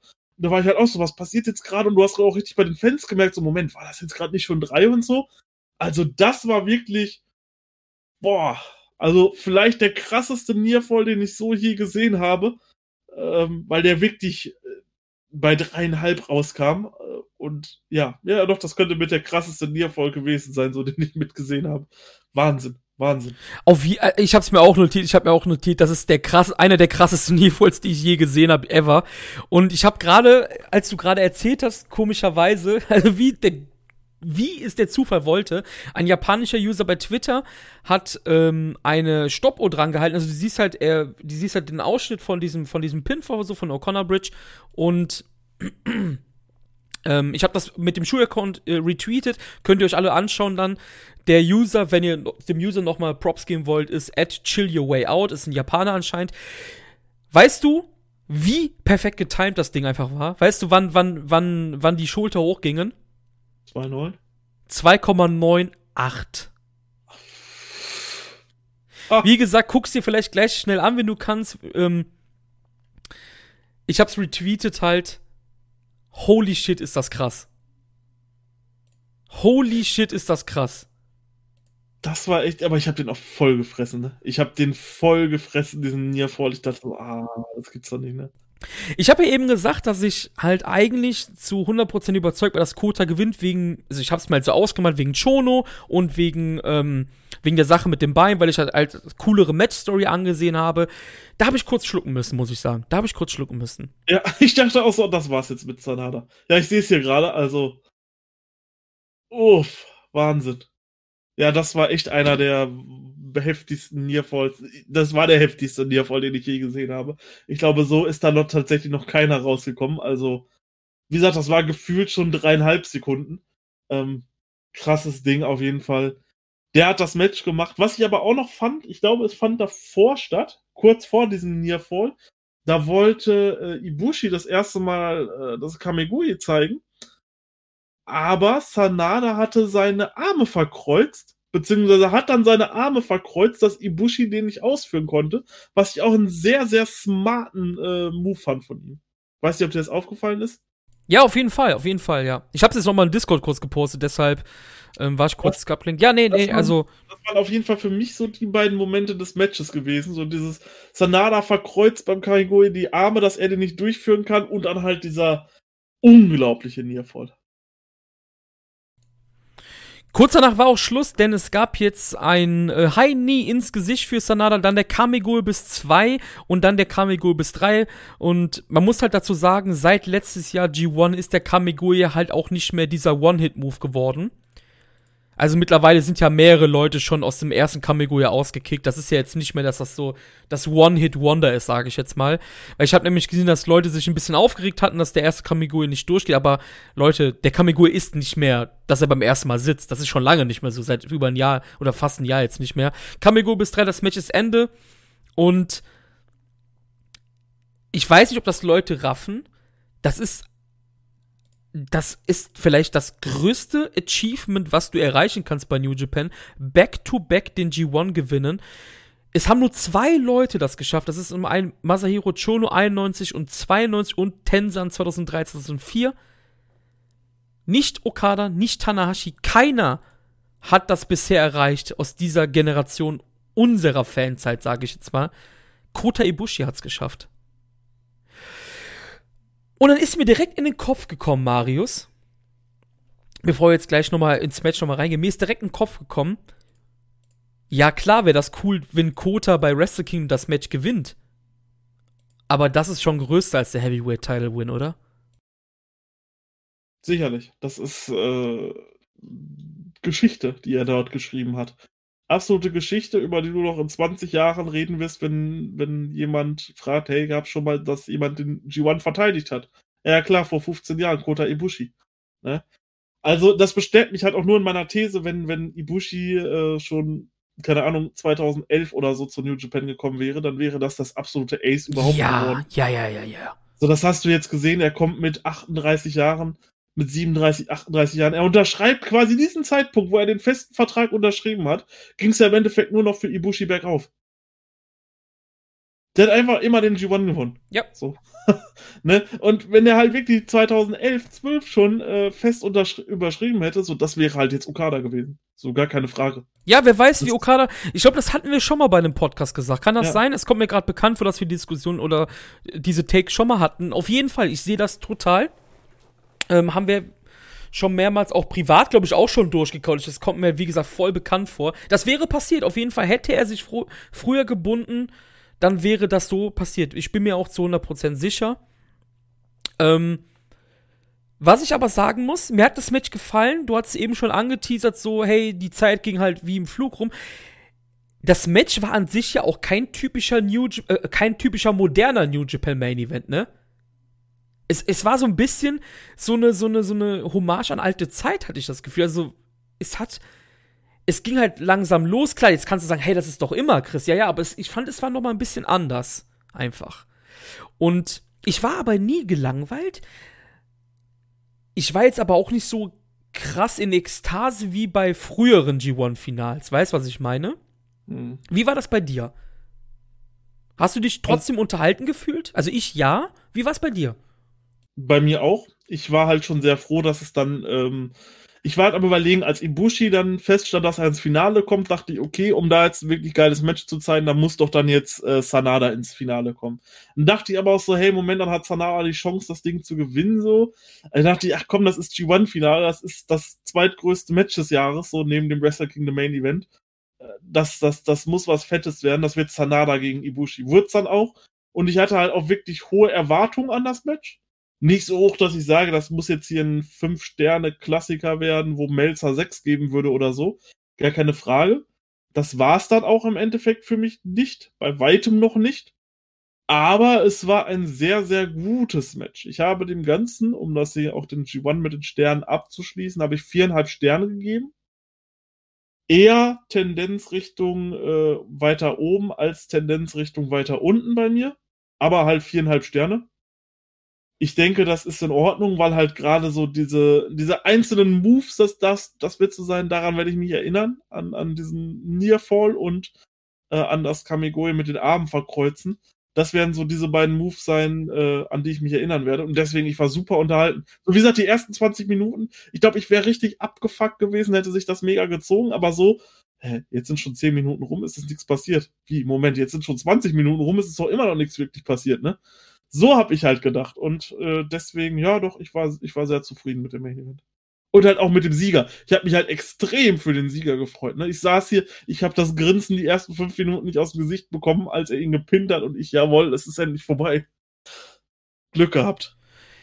Ich würde auch sagen, viereinhalb würde aber trotzdem immer noch Tanahashi und Naito von Tag 2 als mein Lieblingsmatch des G1s nennen.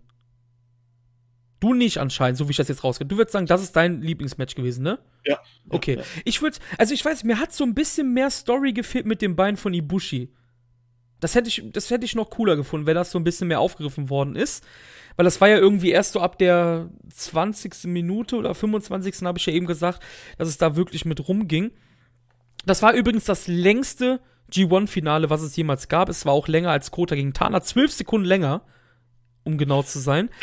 Ich habe auf Twitter auch noch aufgeschnappt und auch hier wieder Schande über mein Haupt. Ich habe mir diesmal nicht, also wie bei dem letzten Mal, nicht aufgeschrieben. Sonst habe ich heute gut Credits gegeben, ja. Ich habe zweimal nur vergessen, ja. Ähm, ich werde mir nämlich heute Abend dann extra deswegen das Finale anschauen. 1993 gab es das Finale Tatsumi Fujinami gegen Hiroshi Hase. Und der User bei Twitter meinte, dieses Match hier von Fujinami gegen Hase und das Match von Sanada gegen Ibushi war sehr ähnlich. Und ich werde mir heute Abend das Match extra anschauen, um das halt mal zu vergleichen, ob dieser User recht hatte, weil er sagt, es war so ein bisschen Hommage. Fände ich interessant, wenn das so war. Übrigens. Mal gucken. Das werden wir dann sehen. Ja, Marius, wir waren damit durch beim G1, aber da war ja noch etwas. Backstage ist noch was passiert. Richtig. Denn Ibushi saß dort, wollte sich natürlich den Fragen der Journalisten stellen, die ihn zu seinem Sieg befragen wollten. Als man auf einmal ein ja, Klatschen und Beglückwünschen äh, irgendwo aus dem Hintergrund gehört haben und alle gucken, was ist, was ist. Und wer kommt denn da raus? Natürlich Jay White, der sich einen Stuhl schnappt, sich dort hinsetzt, Ibushi gibt ihm eine Flasche zu trinken, er gratuliert ihm zu seinem Sieg, sagt, dass er es gewonnen hat. Und hat er gesagt, hey, die werden dir jetzt bald äh, so einen Koffer geben, ne, da ist dann der Contract drin, aber den werde ich dir abnehmen, denn ich habe dich besiegt. Und äh, ja, Ibushi hat darauf geantwortet, jederzeit, gar kein Problem. Und deswegen werden wir dieses Match auf jeden Fall bekommen. Ich gehe von Power Struggle aus dass wir dort dann äh, Jay White gegen Ibushi bekommen werden, um halt den Championship, äh, um halt den Vertrag und Evil gegen Naito um den Championship als Verteidigung. Ja. Bei Power Struggle wird es passieren wahrscheinlich und ich denke mal, es wird ganz cool werden eigentlich zwischen den beiden. Ich denke, morgen werden wir mehr wissen, weil es wird ja immer am Montag rausgehauen. Ja. Ich denke, ja. morgen wissen wir dann auch mehr zur Power Struggle Card. Yes.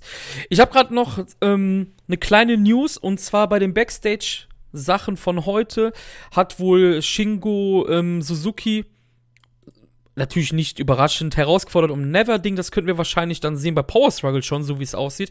Und Despi und Kanemaru die ja Junior Heavyweight Tag Team Champions sind, was vielleicht viele schon vergessen haben. Äh, Hiromo und Bushi haben wohl herausgefordert. Oh, auch nett. Oh. Yes, das ist dann auch noch passiert. Und damit sind wir am Ende. Wir sind wieder fast zweieinhalb Stunden hier dabei. Ich hätte das auch gar nicht gedacht, dass wir wieder so lange machen, aber wir hatten auch viel zu erzählen auf jeden Fall. Ich möchte etwas noch sagen. Nicht nur du hast etwas vorhergesagt, sondern auch ich, Marius. Das stimmt. Ich, ich, ich, pass auf, ich möchte nicht sagen vorhergesagt, weil das stimmt ja nicht ganz, ja. Aber ich habe etwas in den Raum geworfen und es ist passiert. Ich habe Ibushi als Back-to-Back-Sieger in den Raum geworfen. In besagtem Podcast, wo auch das mit, mit Osprey vorkam. Das war derselbe Podcast. Dort hast du nämlich erwähnt, dass die Kommentatoren auf Japanisch relativ oft erwähnen, kann Ibushi hier es schaffen, äh, den G1 quasi zu verteidigen. Yes. Sorry, ich war gerade wieder abgelenkt, denn wir haben eine neue News anscheinend. Äh, Oka gegen Okada wird wohl passieren bei Power Struggle. Oh. Nice. Auch Backstage. Sehr gut. Also so, so wie es aussieht. Ist leider noch nicht mit englischem Dings, aber ein japanischer User hat das wohl hier gerade gepostet. Ja. Auf jeden Fall, du hast es vorausgesagt, auch so. Ja, ich möchte jetzt nicht voraussagen gesagt. Das ist ein bisschen, vielleicht ein bisschen übertrieben. Ich hab's halt angesprochen, hab gesagt, das ist eine Möglichkeit, das gab's lange nicht mehr und sie spielen halt total damit. Und man muss halt auch manchmal sagen, im Wrestling ist auch nicht immer die, die, also die überraschenden Sachen sind nicht immer, nicht immer die besten. Manchmal sind es auch die Sachen, die sie uns halt komplett aufs Auge hauen. Das haben sie halt getan, ne? Sie haben halt konstant erwähnt, hey, Ibushi ist er der Mann, der das schaffen kann. Und er hat's geschafft. Ne? Ja, bei Shuyaku erfahrt ihr es als erstes. ja, komm, wir müssen uns jetzt mal auf die Schulter klopfen. Das haben wir jetzt mal verdient. Ja, das, das, das, das haben wir jetzt mal verdient. auch mal verdient. Come on. Also wir haben uns hier durch diesen langen G1 gequält, der teilweise echt nicht gut war. Da dürfen wir uns jetzt auch mal auf die Schulter klopfen und sagen, come on. Wir haben hier zweimal richtig gelegen, zweimal die Dinge in den Raum geworfen. Ähm, wo andere nicht mal spekuliert haben. Vielleicht tritt ja noch, vielleicht trifft ja noch irgendwas ein, was wir jetzt hier spekuliert haben. Das wäre ja der absolute Wahnsinn, aber schauen wir mal. Ich würde sagen, das ist ein sehr, sehr guter Abschluss für diesen Podcast. Hat mir wieder unfassbar viel Spaß gemacht. Ich glaube, eine Power Struggle Preview wird keinen Sinn machen, meiner Meinung nach. Ich würde sagen, wir sehen uns dann. Oder wie siehst du das? Ich, ich, ich würde sagen, das macht keinen Sinn, jetzt so schnell wieder was rauszuhauen, einfach. Nein, nein, nein, ich denke auch nicht. Ich denke. Und es sind auch nur vier Shows, die live gezeigt werden oder so, ne? Also, ja. Wann ist Power Struggle an welchem Datum? Jetzt hast du mich wieder auf, auf frischer Tat ertappt hier, ey. ist ja unfassbar. Irgendwann 8. November oder so. 23. Oktober ist eine Show, die übertragen wird. 1. November, 2. November und dann am 7. November. Das sind die Shows, die übertragen werden. Genau, wir, dann, dann würde ich sagen, wir könnten das ja mit der Preview so machen. Wir wollten ja sowieso noch ein Japan Roundup machen. Da oh, das ist eine gute Idee vielleicht, ja. Da können wir dann auch über die Shows reden. Wir haben ja schon mal, um anzuteasern, es ist ein bisschen was bei All Japan passiert, natürlich ein bisschen was bei Dragon Gate. Bis dahin sind dann drei Shows äh, bei, bei, bei Power Struggle passiert. Und dann bei der, da können wir quasi die letzte Show nochmal so ein bisschen previewen, würde ich sagen in dem, in dem Roundup ja. mit. Und wir können sagen, dass wir uns auch bald an die Arbeit endlich machen, um unser, ähm, unsere neue, ja, wie nennt man das eigentlich? Unsere neue Serie Never Say Never mal zu starten. Wir hatten ja schon angeteasert vor zwei, drei Podcasts, dass wir die Never-Historie durchgehen wollen. Dann können wir wahrscheinlich auch jetzt schon sagen, dass wir da ja, bis Ende des Jahres zumindest die erste Folge gemacht haben, weil es war, es ist auch sehr stressig alles gewesen mit dem G1. Wir haben da noch nichts gemacht, aber wir können sagen, das werden wir auch noch machen. Also wir sind, ja, wir sind fleißig. Ja, wir sind fleißig. Fire, genau. Gut, ich habe eben schon die Abmod eigentlich gemacht. Ich würde sagen, haut rein, bis dann und ciao, ciao. Tschüss.